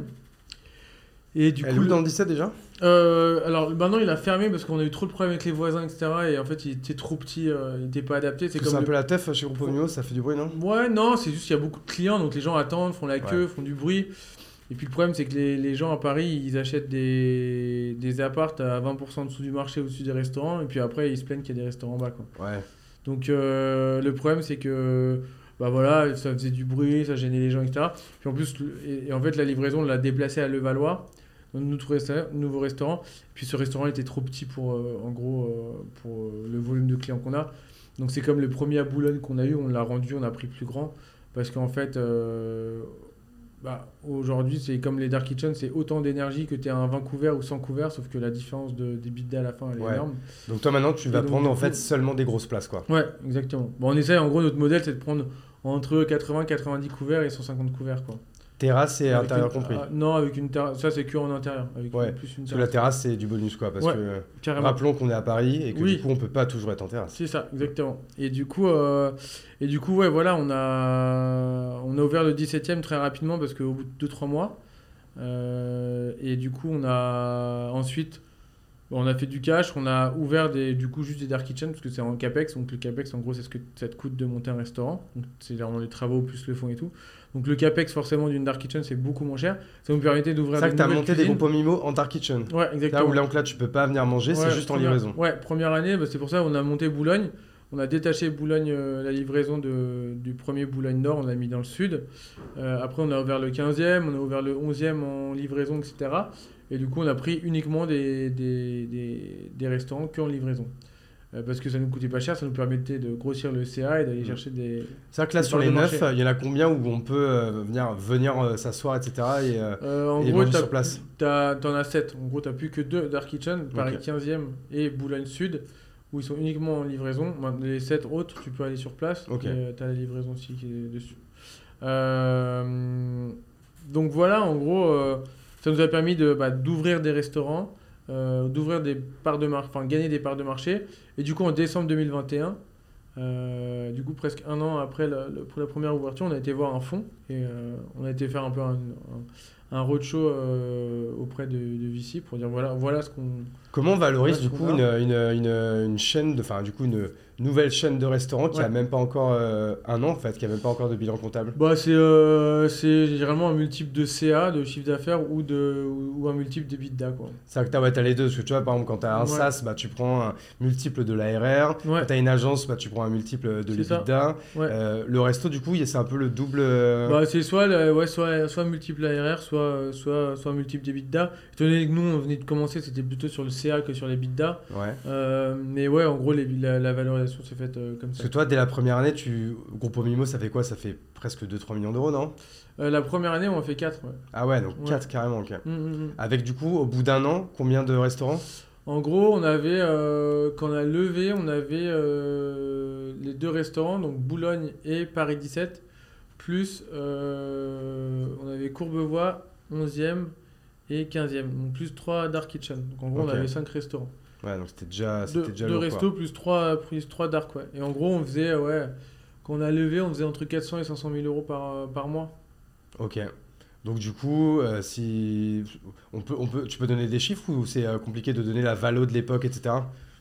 Bon, je peux pas tout donner, mais ouais, en gros, on a. En fait, tu as une valorisation, en gros, qui est au moment où tu fais le, le deal, et en gros, tu as un management package, qui te permet, en fait, quand tu fais une levée, quand tu es au début d'un- business, et que tu veux pas tout donner, parce que vraiment, quand tu es en début d'un business, même si tu cartonnes, tu vas pas déjà faire euh, 20% ou 30% d'EBITDA, parce que Mm. le temps que tu crées du volume, après que tu tailles dans le volume et que tu fasses une boîte euh, ultra Parce rentable. que vous, vous investissiez beaucoup en, Ouais, bah, on réinvestissait etc., quoi. beaucoup, etc. Et donc, du coup, bah, on se construit, quoi. Tu construis la marque, etc.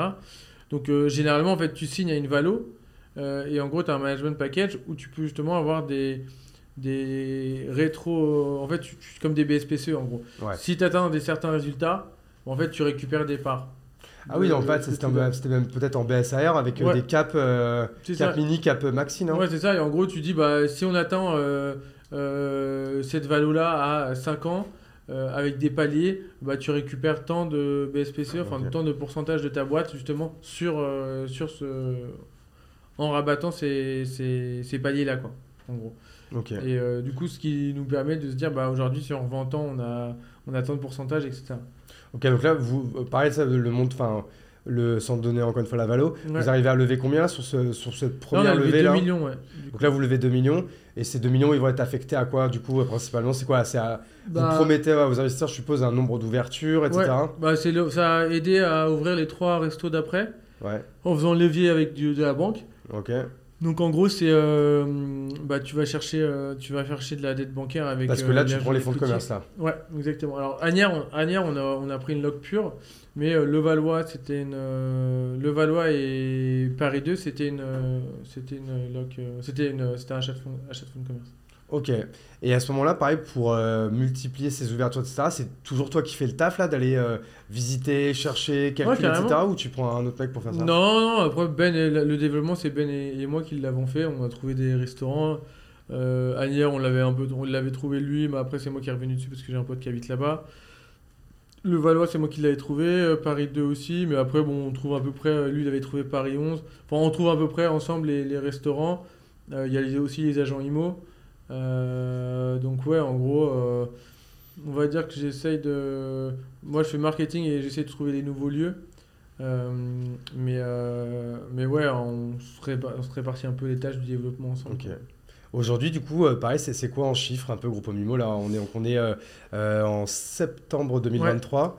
C'est C'est quoi, ça. par exemple, aujourd'hui C'est c'est- tu sais quoi C'est un million d'euros par mois de chiffre d'affaires? Ouais, c'est un, c'est un peu plus, c'est entre un 3 et un 5. Putain, c'est balèze, Mm. bravo. Et euh, toi, c'est quoi, du coup, ta, ta vision là-dessus sur, euh, sur cette chaîne de restaurants Est-ce que aujourd'hui c'est quand même ce qui occupe le plus clair de ton temps? Ouais. et, euh, et toi, c'est quoi ta vision? Tu veux. C'est quelque chose que tu veux garder encore 3 ans, 5 ans, 10 ans, toute ta vie? C'est. Genre, Non, ça bah- ta legacy, quoi. Ouais, ouais, non. on- on- alors après, on sait jamais, je j'ai pas de boule de cristal, mais en gros, euh, l'optique, que ce soit le fond ou nous, tu as des cycles de 5 ans, donc c'est de faire une opération d'ici 2-3 ans. Ok. Voilà. Et du coup, bah, l'idée, selon l'avancement de, de la marque, selon la volonté, l'énergie, l'envie qu'on a, euh, envie de continuer ou non, euh, il peut y avoir plein de modèles différents. Euh, mais là, voilà, on est au début de l'aventure, donc euh, on s'amuse encore beaucoup. L'idée, Oui, parce que là, ça une, fait à peine deux ans et quelques. Ouais, c'est ça. quoi. Et l'idée, c'est de faire une marque mondiale. On veut vraiment être partout et on a la possibilité de le faire étant donné que bah, la food italienne, c'est une food qui parle à tout le monde Ouais. dans le monde et, euh, et que je vois pas de barrière hormis euh, l'opérationnel et, et le cash. Mais le cash, à partir du moment où tu es rentable, ça se trouve. Euh, donc c'est que la, ouais, c'est que l'opérationnel qui peut bloquer, on va dire, dans le sens où bah, opérer une marque à l'échelle mondiale, il faut euh, être solide en, en opérationnel. Parce que là, en fait, grosso modo, l'étape en fait de développement dans laquelle vous êtes, c'est donc c'est de commencer euh, le système de franchise. Donc Ouais. là, tu le disais, vous avez trouvé euh, à Bordeaux. Ouais, Je suppose qu'il y a, d'autres villes qui sont dans le pipe. ouais, Donc là, en fait, c'est quoi un peu le pareil, donner un peu le process? C'est quoi? C'est vous avez des gens qui postulent, vous discutez avec eux, vous voyez s'il y a un- une sorte de culture fit, euh, carrément. business fit, etc. et ensuite, comment ça marche un peu la franchise? Bon, en gros, voilà, en gros, la, franchise, euh, bah, tu- dois mettre un apport. Donc, le, capex, donc l'investissement que coûte à peu près un groupe Mimo dans l'ordre de euh, 100-120 couverts en moyenne, ça dépend où t'es, mais euh, ça va coûter entre 1 million et 1 million 2, 1 million 3. Donc, tu- en apport, généralement, tu mets, euh, tu mets 250-300 000 euros. Ça dépend aussi des. des- Et le des reste, ils vont chercher en dette bancaire. Et le, et le reste, c'est en, ban- ouais, c'est en dette bancaire. Alors, forcément, ils ont, la franchise, c'est plus facile que si tu commences toi-même ton concept parce que Mais il faut quand même avoir des des mecs solides parce qu'il Voilà. faut qu'ils arrivent à convaincre la banque de leur Oui, filer quand même un gros Carrément. billet, quoi. Ouais, ouais, donc c'est c'est quand même souvent soit des entrepreneurs qui ont déjà monté des business, qui ont la confiance des, des, des banques, soit des personnes qui sont déjà des franchises et qui savent déjà opérer et qui ont montré qu'ils savaient le faire. Euh, donc ça, c'est vraiment euh, l'apport. Ensuite, nous, on prend un fees, euh, donc une redevance. Donc tu as 6% de redevance opérationnelle. Et vous prenez un fixe au début aussi, non? Et on prend un fixe, un ticket d'entrée qui est de 45 000 euros. Donc 5 000 euros de marketing que nous on paye dans, pour, pour ouvrir le restaurant, faire un événement, etc. Donc tu as 45 000 euros de droit d'entrée et tu as en gros une redevance de 6% sur le côté opérationnel et 2% sur le côté marketing, communication. Donc après, ils vous donnent en fait 8% du chiffre d'affaires Ouais. tous les mois. Exactement. Ok. Et en gros, euh, tu peux espérer entre 18 et 25% euh, d'EBITDA sur euh, ton, ton restaurant. Et on donne des objectifs, alors c'est des objectifs bas, hein, mais euh, on donne des objectifs à peu près entre 2 millions et 2 millions 4 de chiffre d'affaires sous deux ans. Mais le truc, c'est que nous, quand généralement on commence, on commence un restaurant, c'est tout de suite plein. Quoi. On n'a pas, on fait pas, de- on n'a pas de cette période de ramp-up qu'ont les autres restaurants qui font pas forcément beaucoup de marketing parce qu'ils attirent que par le produit, donc ça met plus de temps. Nous, on a le produit, mais on- du coup, on force l'acquisition davantage pour être vu et, et plein dès le début. Ouais. quoi. Mais tu vois, de- entre 2 millions et 2 millions 4, nous, euh, à Paris, on, était, on est plutôt, même en banlieue, on est plutôt entre 3 et 4 sur des restaurants de cette taille-là. Et après, euh, on dit entre 18 et 25% des bidas euh, euh, sur ces restaurants-là. Donc tu peux quand même très vite euh, monter en, en EBITDA. c'est ça qu'on parle de ça depuis tard. Il y a peut-être Ouais. qui savent pas. EBITDA, les les ouais, bidas, en fait, c'est euh, ce qui te reste vraiment à la fin. Ouais. Après les impôts, quoi. C'est vraiment. euh, C'est ça. Donc en gros, euh, c'est des business où tu peux ouais, aller entre euh, 300 000 400 000 euros de bénéfices par an jusqu'à 1 million. Tu vois, notre restaurant à Paris 2, euh, il, il fait plus de 100 000 euros d'EBITDA sur le mois. Donc, et il fait 130, 140 couverts. Donc voilà, sur des zones en plus où tu n'as pas encore beaucoup euh, de restaurants, euh, de, de restaurants groupe Mimo. Puis bon, bah, à Bordeaux, tu as quand même beaucoup de gens là-bas et si tu qu'un restaurant, il va être plein tout le temps. Quoi. Ouais, ouais, non, Donc exact. si vraiment il est bien réglé, ça fait, une, ça fait un, un- un business euh, très rentable et, euh, et valuable. Donc, euh, donc voilà, euh, d'ailleurs c'est des gens qui nous écoutent, qui sont intéressés par le projet, ils peuvent contacter sur LinkedIn. Bah, complètement. Hein. Edouard Ossegui, hein, c'est ça que je sais même pas si on a donné ton, euh, exactement. ton nom au début, quoi. Mais ouais, ouais, c'est en gros nous on, veut, on, veut, on donne toutes les grandes villes de France. Donc t'as, euh, tu vois Marseille, tu vois Big Mama, ils, ils cartonnent là-bas. T'as Lyon, t'as Lille, ils cartonnent aussi. Enfin, t'as, t'as Rennes, t'as, enfin, t'as plein, plein de. Oui, parce que déjà, avec le de développement de la France. Normalement, tu as du boulot, quoi. hein. Bah Là, oui, oui, sur les largement. 3-4 ans qui viennent. euh, Ouais, c'est ça. Donc, euh, donc non, non, il y a vraiment de quoi faire. Euh, et c'est des business qui, euh, c'est des business qui marchent vraiment bien. Donc, euh, donc, donc voilà. L'idée, c'est de continuer la franchise en France et après de vendre des master franchises. Les master franchises, c'est que tu vends même pas une ville, tu vends un pays. Donc le mec, je sais pas, en Belgique, il va te prendre la master franchise Grupo Mimo. C'est lui qui va développer Grupo Mimo en Belgique. Ouais. Donc lui, il va en monter. J'allais dire sur la partie internationale, je pense qu'au début pour tester, vous allez faire les premiers Ouais. vous-même. Ce serait quoi ton objectif C'est d'aller en faire, je sais pas, à Londres, à Berlin, à Madrid? Ouais, C'est- quoi que tu aurais en target à- ou à ton avis ça peut le mieux marcher? Bah, en gros, euh, ouais, nous, on va viser euh, bah, le UK, on aimerait bien. L'Allemagne, c'est un bon marché aussi. Après, euh, ouais, t'as l'Espagne. euh, moi, j'aimerais bien aussi en faire en Italie, en vrai. Parce que j'allais te demander en fait, est-ce que ça vaut le coup d'aller. euh, Bah oui, parce que t'es au direct producteur, donc euh, le food cost, il baisse vachement. Et puis, je Mm. trouve que c'est peut-être toute la masse salariale euh, là-bas. Enfin, je trouve ça beau de, de, de, de retourner à, à la, la source. boucle sera bouclée Ouais, quoi. ouais. Exactement. Et, euh, et euh, du coup, ouais, non, je trouve ça intéressant. Mais ouais, Espagne, Italie, bah, tous, les, tous les grands pays autour. Ouais. Mais là où ça mange bien, et puis et, et là où c'est. bon, de toute façon, dans tous les cas, on a envie vraiment de faire toute l'Europe. Après, voilà, faut trouver les bons partenaires et, et essayer de. Ouais, c'est ça qui va être le plus chaud, etc. Ouais. Ouais. Ok. Bon, je pense qu'on a un peu fait le tour là du coup sur Ouais. le groupe Mimo. En plus, c'est bien, on a donné pas mal de patterns Carrément. pour les gens qui veulent euh, ouvrir des restaurants, etc. Et tout. Bah, ce, qui est, ce, qui, ce qui est intéressant aussi, euh, euh, du coup, c'est de parler d'emblèmes. hein. c'est pour Ouais. ça qu'on en a pas mal euh, parlé au début. Mais là, c'est vrai que, et c'est moi en fait, c'est ce qui m'avait toujours impressionné quand on, quand on s'est connus euh, Ouais. à l'époque, c'est qu'en plus, euh, même d'avoir euh, 1000 business, parfois je reçois des petits messages d'Edouard qui me fait Ouais. Mec, il y a un business à faire là-dessus. Bon, moi, j'ai pas le temps, mais si tu veux, je te le donne l'idée et tout. Euh, J'en avais une que j'avais creusée, mais on, peut, Ouais. on peut la donner aux gens. C'est de dire, c'est vrai que dans tous les restos, Mhm. les, les comment on appelle ça là, le truc où tu mets ta carte là, le, Le QR code, non? Non le, le truc pour payer, Ah oui, le TPE, ouais. le TPE, les, Ah oui, oui, grave, celui-là, ouais, grave. Tu disais putain c'est fou, en Ouais, fait oui. euh, y a- ça n'existe pas les TPE qui sont euh, Ouais. personnalisables. Tu sais que ça j'ai creusé grave, je suis Ouais. monté, j'ai fait 3-4 euh, meetings avec les mecs d'Engenico etc. Ouais. En fait, pour un moment, en fait, qui me disent en fait, mais en fait, c'est pas possible parce que euh, c'est pour des questions, bah, en fait, légales, de sécurité, Ok. de machin. En fait, il faut que ça soit standardisé, etc. Ok, d'accord, t'as pas le droit de rajouter des coques dessus. Bah, tu pourrais en fait à un moment donné, je leur proposais l'idée de mettre peut-être des coques, Ouais, tu c'est vois, ça, comme en fait t'as ta coque Bah oui. Bon, et en vrai, c'était parce que c'était hyper. euh, J'étais Ouais. évidemment pas le sujet euh, et j'ai Ah abandonné quoi. Ouais, Mais en vrai, c'est une bonne idée ça. Ouais, bah oui, si quelqu'un veut le creuser ici, qui nous appelle, euh, on, on serait hyper chaud de, d'en parler. Et donc, du coup, voilà, donc tu as quand même toute ta, toute ta franchise de restaurant, etc. Mhm. Tu as du coup toujours ton agence euh. Barracuda euh, qui marche et tu as du coup ta startup euh, Emblème, vous savez qui était ton vraiment premier vrai business, etc. Donc là, euh, quand est-ce que tu as levé des fonds? Quand est-ce qu'on a investi chez toi? C'était l'année dernière, non? Ouais, c'est ça. En gros, bon, on a fait l'opération en 2000. euh, Alors, la première, le précide, il était en octobre 2021.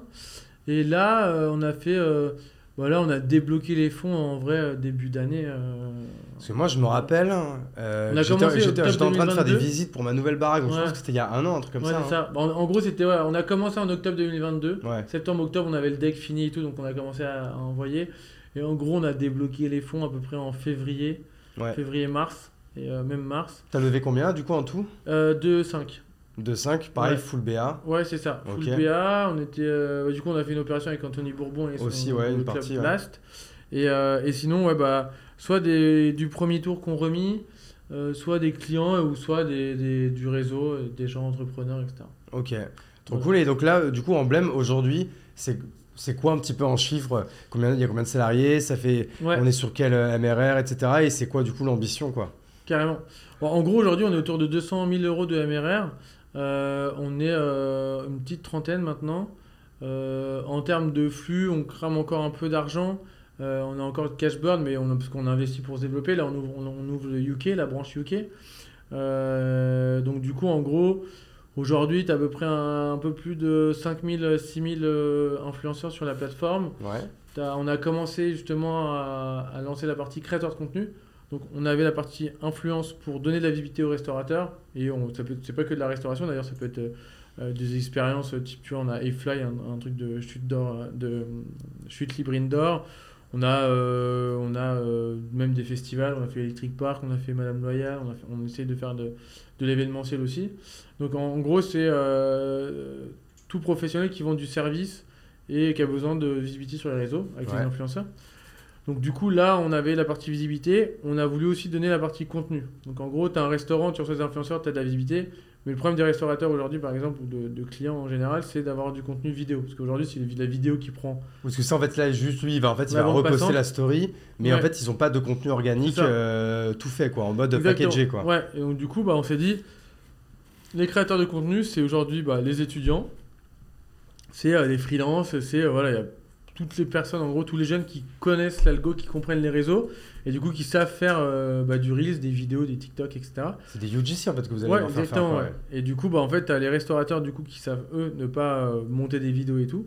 Qui déjà, avec les- les- quand c'était la photo, ils avaient du mal. Alors là, les vidéos, ils sont encore plus perdus. Ouais, Et comme la vidéo aujourd'hui a pris euh, 100% de la bande passante, clairement. on- clairement, on a, ils ont un gros besoin euh, en contenu. Et donc, du coup, c'est pour ça qu'on a accueilli les créateurs de contenu qui, en échange de créer une vidéo, ont leur repère gratos. C'est-à-dire que vous restez, en fait, il y a les, euh, chez vous, les créateurs de contenu ne sont jamais rémunérés. C'est toujours euh, Ouais. un échange de bons procédés, Exactement, euh, c'est etc. ça. Et donc, du coup, bah, aujourd'hui, comme tu as 55% d'étudiants qui mangent pas à leur faim, mais c'est eux qui ont la meilleure connaissance des algos, des réseaux, parce qu'ils sont nés avec un portable à la main, bah, du coup, on, on- on permet à ce cercle-là de dire bah, tu échanges ta connaissance contre, en gros, euh, de- des repas offerts, etc. Ok. Non, mais c'est marrant parce que du coup, nous, euh, en fait, euh, en interne dans, dans le Startup Ouais. Studio, on a fait la même chose, Ouais. mais du coup, euh, pour les DNVB. Ouais. Et là, bien sûr, en fait, là où en fait, on a fait un peu comme vous, c'est-à-dire qu'on a incubé en fait des créateurs de contenu Ouais. plutôt que de faire des tournages, etc. Mhm. Et en fait, les DNVB viennent vers nous. Elles ont besoin de vidéos organiques ou de vidéos pour, euh, Ouais. pour du paid, en fait. Ouais. Et du coup, nous, c'est notre pool de créateurs à qui on envoie le brief, qui font les vidéos et on les euh, livre à notre client. Et c'est marrant parce que tu m'avais aussi un jour, euh, bah, je pense que c'était il y a plus d'un an, tu m'avais dit, mec, ce que je fais avec Emblem, Mhm. il faut que tu le fasses avec le B2B, Ouais, avec. LinkedIn. Du coup, c'est grâce à toi que j'ai monté cette verticale du coup en interne. bien. Sauf que la différence, là où j'ai changé un peu de ce que tu disais, c'est que j'ai j'ai pas réussi en fait à le faire avec du micro-influence. Mhm. Toi déjà que l'influence Ouais, ouais, B2B, c'est bien, ouais. c'est encore un peu à ses débuts, donc on, le fait avec des gros influenceurs, et donc du coup avec des, évidemment des gros tickets, des gros annonceurs, euh, c'est que des scale-up, euh, les Conto. Notion, euh, Shine, etc. Mais je crois beaucoup dans le fait que peu à peu, dans un an ou deux, ce que tu as fait avec Emblem en B2C, avec le- les tu micro-influenceurs le et les B2B, hein. restaurants, tu pourrais le faire en B2B. Bah ouais, demain, Ouais. un mec qui a 2000 abonnés sur LinkedIn, il fait un, un post sur Notion Ouais, et en échange, il a juste en fait un compte Notion, Bah oui. un compte premium, Ouais. au lieu de payer 20 euros par mois, tu vois. Enfin, ouais, oui, complètement. et moi ça, je crois beaucoup, euh, je crois beaucoup dans ça et donc du coup, Mhm. ça a fait, c'est dans ma boîte à idées. Ouais. C'est juste que je pense que c'est encore un peu, euh, un peu jeune, Un peu mais, jeune, euh, mais je pense que j'y crois beaucoup à ça. Ouais, parce qu'il y a beaucoup de. Tu vois, je parlais au mec de, de, de journée là, que Anthony Bourbon me présentait. Le Euh, mec de quoi? De jo- journée, c'est alors il a changé de, il a changé de, je sais plus comment ça s'appelle. Ça s'appelait journée, c'était en gros, il te livre des repas euh, Ouais. euh, faits par des chefs avec des bons produits, etc. euh, tous les jours. Et en fait, il a eu une explosion de commandes le jour où Anthony euh, a parlé justement du fait qu'il utilisait Ouais, ça voilà. pour manger tout le temps. Et lui, il est, il a- enfin, c'est sur LinkedIn, tu vois, il a eu une explosion de commandes. Et en fait, bah, je lui ai dit typiquement, un client comme ça, c'est du CSP, en termes de cible, de personnes qui travaillent beaucoup mais qui ont quand même envie de bien manger. Et du coup, bah, typiquement, une campagne LinkedIn sur du B2B comme ça, ça fonctionnerait très bien. Parce Clairement. que euh, bah, c'est la cible, c'est les gens qui n'ont pas le temps, mais qui ont de l'argent pour bien manger et euh, qui ont besoin d'avoir euh, une solution euh, facile, rapide et, et healthy, quoi. Donc, donc ouais, je pense qu'il y a pas mal de... En gros, il y a pas mal aujourd'hui de, de, de- d'audience euh, et d'influence sur LinkedIn et qui n'est pas encore du tout traitée comme celle de Instagram, de TikTok, etc. quoi. Non mais clairement, mais ça je pense que c'est, tu vois, c'est la prochaine étape et nous c'est l'un des prochains produits là qu'on, où tu vois, un an après que tu, que tu Ouais. en aies parlé, on a testé en mode POC mais en mode justement en mode euh, agence et du coup un produit comme ça, un produit SaaS, du coup ne marcherait qu'avec du micro et euh, du coup le micro je pense que c'est vraiment la prochaine étape euh, de ça Mm. quoi. Mais d'ailleurs, un truc qui m'avait fait marrer, c'est. euh, C'était, je crois, Oh, My Poké qui avait fait un- Ouais. une, une, une Campagne campagne, de- de comme ça crowd, pour ouais. lever, ouais, pour lever de, de Alors, l'argent. on et, était euh, tous les deux dedans non? Ouais, ouais, grave. Et, et D'ailleurs on était euh, les deux qui avions le plus marché. Ouais, grave. Et du coup, euh, et, et en vrai, on j'étais là, putain, quand j'ai vu les chiffres, je me suis dit, c'est marrant. Je me dis, Et je on était les deux moins bien payés en plus je crois. ouais, c'est sûr. et et- c'est là où on s'est dit, et je me suis dit, mais c'est en. En vrai, je savais même pas que j'avais autant d'influence euh, et que LinkedIn pouvait être aussi influent sur euh, euh, bah, je crois que c'était plusieurs dizaines de milliers, voire centaines de milliers d'euros euh, levés euh, grâce au profil qui avait bossé dessus. Mais oui, c'est sûr que là, aujourd'hui, il y a beaucoup de. Et tu as beaucoup de boîtes en plus qui ont beaucoup d'argent dans la tech pour aller chercher des, nouveaux users. tu as tous les CRM, enfin, tu as, tous les comptables, tous les. Enfin, tu as, beaucoup de boîtes B2B qui ont besoin aujourd'hui d'aller chercher des nouveaux, des nouveaux utilisateurs et qui ont des gros fonds gérants, parce que les, les boîtes, euh, les boîtes tech, B2B, c'est généralement des boîtes qui lèvent de l'argent. Clairement. Donc, euh, et qui n'ont pas forcément beaucoup, beaucoup de, de moyens de- d'acquisition, euh, hormis faire du call call, enfin faire des trucs qu'on connaît en B2B. Mais ouais, donc je pense qu'il y a pas mal de, il y a pas mal de, de choses à faire dans ce secteur, c'est sûr. Clairement. Mais donc, du coup, là, là pour, pour Emblem, donc, tu disais une trentaine de personnes, Ouais, trentaine 200 de 000, personnes. de, 200 000 de MRR. Ouais, Donc, pareil, là, c'est. Grosso modo, donc là, vous, vous lancez UK. ouais. C'est pareil, là, on est quoi? On est sur une vue pareil, donc en fait assez classique avec, euh, avec des fonds, etc. D'aller Mhm. euh, d'aller chercher, je sais pas, de- dans 2-3 ans, euh, une Ouais. série A ou aller du coup euh, Ouais. à l'international, etc. C'est quoi, un peu le- c'est quoi un peu le but? Bon, en gros, l'idée, ouais, c'est de- c'est d'aller chercher une série A avec, euh, avec un gros fond pour pouvoir aller chercher l'international et accélérer encore plus vite. Là, on a vraiment refait tout le produit euh, de A à Z pour pouvoir itérer encore plus vite euh, les nouvelles fonctionnalités. Mais ouais, l'idée, c'est de sous euh, au moins deux ans construire exactement le produit qu'on on a imaginé pour, euh, pour nos clients.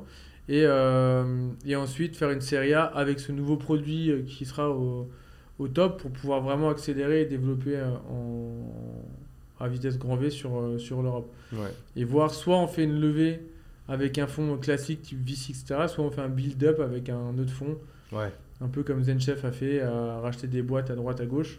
Euh, donc faire un build-up avec une grosse boîte euh, type ZenChef Ouais. euh, pour aller ou- offrir à leurs clients euh, beaucoup plus de- de- d'outils. Voilà, à voir comment on fera, mais ouais, je pense soit, soit c'est une levée pure et pure, on va chercher du fonds continu à fond, soit on fait un build-up avec une autre boîte. Et toi, là, du coup, qui mène deux projets hyper ambitieux Ouais. de front, t'es pas du coup parfois un peu frustré par d'autres choses que tu voudrais lancer? Là, tu te dis, euh, là, franchement, ce serait pas sérieux. Il faut que là, pendant 2, 3, 4 Ouais, ans, ouais. je sois hyper focus, quoi. Non, là, ça y est, j'ai dépassé ce stade de je veux ouvrir plein de trucs. Là, je suis plutôt. Maintenant, je vais au fond, euh, au fond des choses et j'essaie vraiment de, de, de, de, de bosser, euh, de bosser à fond euh, sur ces projets-là. Étant donné qu'ils prennent déjà beaucoup de- d'ampleur et de temps. euh, puis j'ai aussi un fils, donc il faut quand même que je fasse aussi la part des choses. Ouais. Mais, euh, mais oui, oui, non, je là, j'ai déjà assez de. Oui, c'est ça. pain. Ouais, exactement. J'ai assez- assez de, de pain sur la planche, donc non, pour l'instant, c'est plutôt donner vraiment de la, du temps et de l'ambition au projet euh, parce que euh, ils en valent le coup que de vouloir lancer des, des Ouais. nouvelles choses. Mais ouais, on est un peu tous pareils, on a des Et ça, c'est vrai que ça, minute. c'est c'est le plus dur. Et Ouais. j'avoue que euh, moi aussi, c'est l'une de mes grandes résolutions là, de, de cet été. Je me suis dit, putain, mais en fait, je suis partout, mais je commence à être nulle part. Et à un moment donné, voilà, choisir deux, trois euh, Mhm. guerres et euh, aller vraiment les, les monnaies de front, quoi, tu vois. C'est ça. Et c'est vrai qu'il y a un truc où je. Le jour, parce que l'idée c'est quand même, de, je pense, euh, sous 5 ans d'avoir exit euh, les boîtes et puis de pouvoir avoir les mains libres pour faire d'autres choses. Euh, mais euh, depuis que j'ai regardé Tapi, alors je ferai pas les mêmes couilles que lui, mais je trouve que le business de, aussi de reprendre des boîtes qui sont en difficulté, je trouve ça cool. Ouais, mais euh, pareil, j'ai fini la série là, Ouais. il y a- il y a 2-3 jours.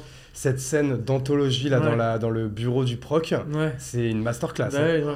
Cette, euh, bon, bref, on va pas spoiler les gens et tout. Bon, après, c'est la vie de Bah Tapi, oui. vous la connaissez. Mais j'avoue que moi, pareil, c'est vrai que ils, ils en parlent du coup pas mal dans, dans la série. Mais en fait, quand tu regardes, je crois qu'à un moment donné, Bernard Tapie, il était dans le top 5 des Français les plus riches de, enfin, les, plus riches de France. Ouais. Donc en fait, en fait, on se rend pas compte à quel point il a racheté un nombre incalculable de, Ouais. de, de- de sociétés à 1 franc Mhm. et qui retapait en Ouais. 2-3 ans et qui revendait genre 100 Ouais. millions de francs, 200 millions de francs, etc. Carrément. C'est ça. Et en fait, je pense Il a que quand même racheté Adidas à un moment donné, quoi, tu vois, le dingue. mec, ouais. c'est fou quoi. Et en plus, je pense que même par, ce qui est, même par rapport au- à la réputation, une fois que tu as l'habitude de retaper des boîtes, Oui, en fait, les le mecs derrière, après, ouais, les mecs. te- Parce que généralement, c'est des liquidations, etc. Donc, c'est. T'as un regard du juge par rapport à la capacité à la personne qui est en face de reprendre et de remettre, parce que t'as des gens derrière, et puis généralement, quand t'as une liquidation, il- il- ce qui protège le en premier, c'est les personnes, surtout en France, et le- l'emploi. Ouais, ça, en fait, en fait, grosso modo, quand il y a une liquidation et qu'il Ouais. doit y avoir un repreneur, T'as ça. par exemple 3-4 personnes qui proposent un dossier. Ouais. Et en fait, dans le dossier, il y a euh, trois éléments. Euh, c'est combien de fric que tu vas mettre sur la Ouais. table, Mm. combien de salariés tu t'engages à garder, Ouais. et c'est quoi ton projet pour relever ça. la boîte, quoi. C'est ça, exactement. Et, euh, et c'est ça que je trouve ça, je trouve ça aussi intéressant parce que tu as aussi le côté à la fois économique, tu as aussi le côté social de reprendre une boîte. De... Parce que c'est vrai qu'on se rend pas compte, mais à, à l'époque, quand tu avais une entreprise euh, euh, qui faisait bah, par exemple une, entreprise de brochures en Normandie, bah, en fait, les gens qui habitaient là-bas, moi je viens de Normandie, donc euh, il n'y a pas beaucoup d'entreprises. Donc, quand tu as des entreprises qui ferment comme ça dans des, dans des milieux c'est ruraux, c'est vraiment dramatique. Ça met vraiment tout le monde sur le tapis. C'est pas comme maintenant où tu peux euh, trouver du travail un peu partout et y a- on va dire, c'est moins, euh, c'est moins excentré, on va dire, Ouais. euh, que- qu'il y a 20 ou 30 ans. Euh, mais c'est vrai quoi, à l'époque, ça, ça, vraiment, ça mettait vraiment tout le monde sur le carreau. Et du coup, je trouve ça intéressant le côté à la fois économique, aussi le côté social, et puis le côté, euh, quand, quand, je, quand je, ra- je rachetais des bagnoles et que je les bricolais, que je les revendais, de, euh, t'as quelque chose qui existe déjà et tu le fais perdurer. Ouais. Et Et moi, Tu j'avoue des solutions à un problème, quoi. Pareil, ça fait partie de, de ma dream list. En fait, et moi, j'aimerais bien un jour, tu racheter une, mais tu une boîte un peu ancestrale, tu vois, où Ouais. tu dis la marque, les gens disaient ah ouais, je connais. Bah, tu sais que là, elle était morte et là, je suis en train de la faire revivre. Tu vois, c'est euh, c'est quand même ça, c'est ça, c'est assez génial. Et c'est en gros l'idée de pouvoir faire comme. euh, Parce qu'aujourd'hui, tu as de plus en plus de start-up studios qui se montent. Et euh, t'as pas beaucoup de boîtes hein, qu'on connaît pas. Startup studio du, du Mais- reprenariat ouais, en du fait. reprenariat, du- Ouais. de savoir, de, tu reprends des boîtes qui existent, tu les retapes et tu les revends. Quoi. Il y a des mecs qui font cet état, mais en fait, je pense que c'est pas si facile que ça Ouais, bah en oui. fait à industrialiser et à, à paterner. Mm. C'est-à-dire qu'en fait, tu, tu dis que tu fais un startup studio du reprenariat, mais en vrai, tu rachètes une boîte. euh, Je pense que c'est mille fois plus d'énergie que Ouais, de monter une boîte from scratch. oui. Parce que là, t'imagines, faut, faut déjà, en fait, c'est. les- c'est en fait c'est comme si de, tu pars d'un terrain vague, il faut construire une maison. Bon, il faut Ouais. construire une maison. Mais si tu rachètes une maison qui est déjà en fait qui est dégueulasse, en fait limite il y en a plein qui disaient bah en fait souvent il vaut mieux tout casser et tout refaire. Ah bah oui, c'est Parce que là en fait quand euh, tu fais, tu reprends une boîte, tu reprends aussi ses dettes, tu reprends. euh, donc en fait il faut que tu cravaches euh, grave quoi, tu vois. Et d'ailleurs, j'ai oublié de le dire, mais quand tu fais un restaurant, tu peux aussi racheter la société. Tu peux aussi racheter la société au lieu d'acheter le fonds. Et c'est quoi la différence? manières. Bah, en fait, le- la différence, c'est bah, c'est pareil, le prix d'achat. Donc, ça, tu peux racheter, du coup, tu vas acheter un restaurant, mais tu vas avoir des dettes. Donc, du coup, tu vas devoir rembourser aussi les dettes. Donc, en fait, c'est que tu reprends la société euh, du restaurant au Ah lieu oui. d'acheter le fonds. Quoi. Mais du coup t'achètes pas le fond. Mais par contre tu dois euh, reprendre les Par dettes. contre, ouais, euh, si le, mec a beaucoup de dettes, par exemple, si le mec a un, le, le, il, euh, le fonds il est à 900 000 et que le mec a un- 1,3 million d'euros, Bon, bah, vaut mieux pas le faire du coup. bah, tu peux, si tu veux vraiment le, le fonds, bah, tu te dis bah, je vais le payer 400 000 euros de plus, mais au moins je vais pouvoir commencer à travailler direct dedans. Mais oui, si tu as le cash, euh, si tu peux avoir 900 000, autant acheter 900 000. Et c'est Ok. dans la reprise de société dans ce genre de truc-là, c'est. euh, ou même des, les liquidations judiciaires, d'ailleurs, on n'en a pas parlé, mais tu as aussi les liquidations judiciaires. Quand la boîte, avant, si elle, voilà, si elle part à la casse, tu peux aussi aller en faire des liquides, des enfin de aller euh, en liquidation judiciaire, reprendre des fonds euh, à la barre, quoi. Ok ok. Mais il faut quand même un minimum de, de, de cash. Parce que c'est pareil, c'est comme tu disais tout à l'heure, c'est que quand tu fais une offre, il faut que tu aies le cash tout de suite. C'est-à-dire que si tu reprends une, euh, à- si tu reprends une société, il faut mettre 150 000 euros sur la table, il faut venir avec un, le jour de l'audience avec Ouais. un, un chèque. C'est ça, et euh, souvent en fait c'est du, du cash que tu as de dispo parce que Ouais, en, fait, ouais, en c'est gros ça. je pense pas que tu une banque qui te prête de Ouais, l'argent pour aller reprendre une, une Ouais, boîte à la casse quoi. C'est vraiment, Donc, ça doit être euh, un chèque de banque où le mec il Là t'es en mode full quoi. risque quoi, ouais. Mais j'avoue que ça peut être euh, assez Mm. passionnant. Ouais. Dis-moi Edouard, est-ce qu'il y a une question, un sujet que tu aurais aimé euh, qu'on parle et, que, et dont on n'a pas parlé? Euh, question, bah non, après, euh, non, à peu près, on a à peu près balayé euh, toutes, euh, toutes les questions. Bah là, du coup, je suis en train de m'exter- m'internationaliser avec Emblem, donc c'est la première fois qu'on, que, que je monte un business en dehors de la France. Pourquoi tu prends des, euh, tu prends des bureaux là-bas ou Ouais, tu vas faire exactement. tout de France Là, on a pris, non, on a pris 4, employés là-bas, dont, dont un cinquième qui est de France, et du coup, euh, Tom qui va... Tu les mets dans un WeWork ou un truc comme ça? Ouais, c'est ça, ouais. Ouais. Exactement. Et là, pour l'instant, euh, bah, tu as des personnes qui, font, euh, qui vont chercher des clients et d'autres les utilisateurs.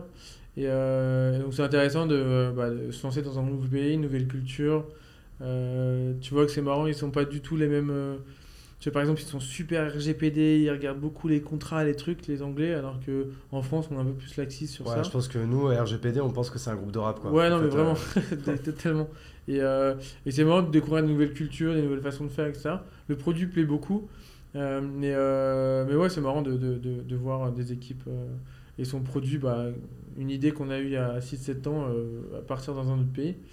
Et, euh, et ça, c'est assez intéressant. Et, euh, et ouais, c'est le, challenge dans, ce moment de, du- moment de, de lancer, de lancer à, l'international. Et, et c'est vrai que bah, je trouve qu'il n'était pas encore trop documenté là-dessus, la façon dont internationaliser des sociétés. Je trouve que c'est pas. tu vois, il n'y a pas trop de. comme Legal Start en France, qui te permettent vraiment de savoir euh, comment monter un pays, euh, un- une boîte en dehors de, France. Je trouve que c'est encore un peu archaïque la façon. euh, tu vois, t'as pas encore de boîtes qui te permettent de faire tous les papiers, monter tout facilement, etc. Parce que du coup, ouais, c'est ça. En fait, nous, on, en fait, on avait essayé de monter Ouais. euh, Kimono euh, UK. Ouais. Et donc, je me rappelle, ouais, on avait dû euh, euh, mettre une boîte là-bas. D'ailleurs, une boîte, euh, mais euh, je, je crois qu'on l'a encore, tu vois. Alors qu'en fait, au- pendant le Covid, on les a tous rapatriés. Ah bah. Et après, on a pris la décision de dire, ah, écoute, franchement, les commandes from, euh, from UK, en fait, on va les faire de France. Ça sert Ouais. peut-être pas à grand-chose d'avoir. Surtout, en fait, là, peut-être la, la mauvaise décision qu'on avait prise, c'est qu'on avait pris des Français, alors certes bilingues, Ouais. qu'on avait mis là-bas. Bah Et bah en ouais. fait, limite, quitte à avoir du coup des gens là-bas, en fait, autant Ouais. prendre des locaux Bah oui. qui comprennent la, la, la mentalité, et comment, et comment, et comment ça fonctionne. C'était peut-être une erreur qu'on a faite. Mais je me rappelle que administrativement, c'était un enfer, quoi. Ouais, bah Enfin, oui. c'est, c'est vraiment pas agréable. Surtout quoi. depuis le Brexit, quoi. Mm. Depuis le Brexit. Sachant euh, que nous, encore parce que le Brexit, c'était quelle année? C'est 2021, non? Oh, ouais, il me semble. 2020, Et nous, euh, non, nous, on est, allé, on est arrivé là-bas, Ouais, je crois, en- 2018 ou Ouais, 2019, c'est donc ça. c'était avant. Ouais, donc t'étais avant. Ouais. Là, là, depuis le Brexit, c'est encore plus compliqué, quoi. Ouais, donc euh, bah, je pense qu'on Ouais. y retournera Ouais, encore. bah moins, ouais. Mais non, nous, du coup, on a pris des natifs parce que, ouais, on s'est dit qu'ils comprendraient la culture et que. Bah, t'as toujours cette petite rivalité euh, français-UK. Et, euh, mais on s'est dit que voilà, on va, on va prendre des personnes qui ont déjà euh, traité sur ce genre de marché-là et euh, qui ont la connaissance de la culture, etc. Et puis ça nous permet aussi de nous apprendre euh, et de se former avec, euh, avec ces équipes-là. Mais non, ça c'est le plus gros euh, challenge. Mais après, non, j'ai pas trop d'au- d'autres sujets ou de questions. Non, mais écoute, hein, je pense qu'on a fait un bon tour. Je pense qu'on est resté à peu près un peu plus d'une heure et demie ensemble. Donc, franchement, on a, on a parlé de plein de trucs. C'était trop cool. En tout cas, merci beaucoup, Edouard. Bah, merci à toi pour Merci pour euh, franchement toute la transparence et, euh, et tout ce que tu as pu euh, donner comme valeur dans, le plaisir. podcast. Et puis écoute, longue vie à Grupo Mimo, longue vie à Barracuda et quand même longue vie à Emblème. C'est ça. Je suis encore en plus concerné Ouais. là-dessus. et, et vivement que Grupo Mimo Ouais. ouvre à Bordeaux. Carrément. Merci, à toi, à merci au Crayon pour l'accueil, merci à Shine euh, qui, sponsor, euh, qui sponsorise le, le podcast et puis euh, je vous dis à très vite. Ciao. Et on est bon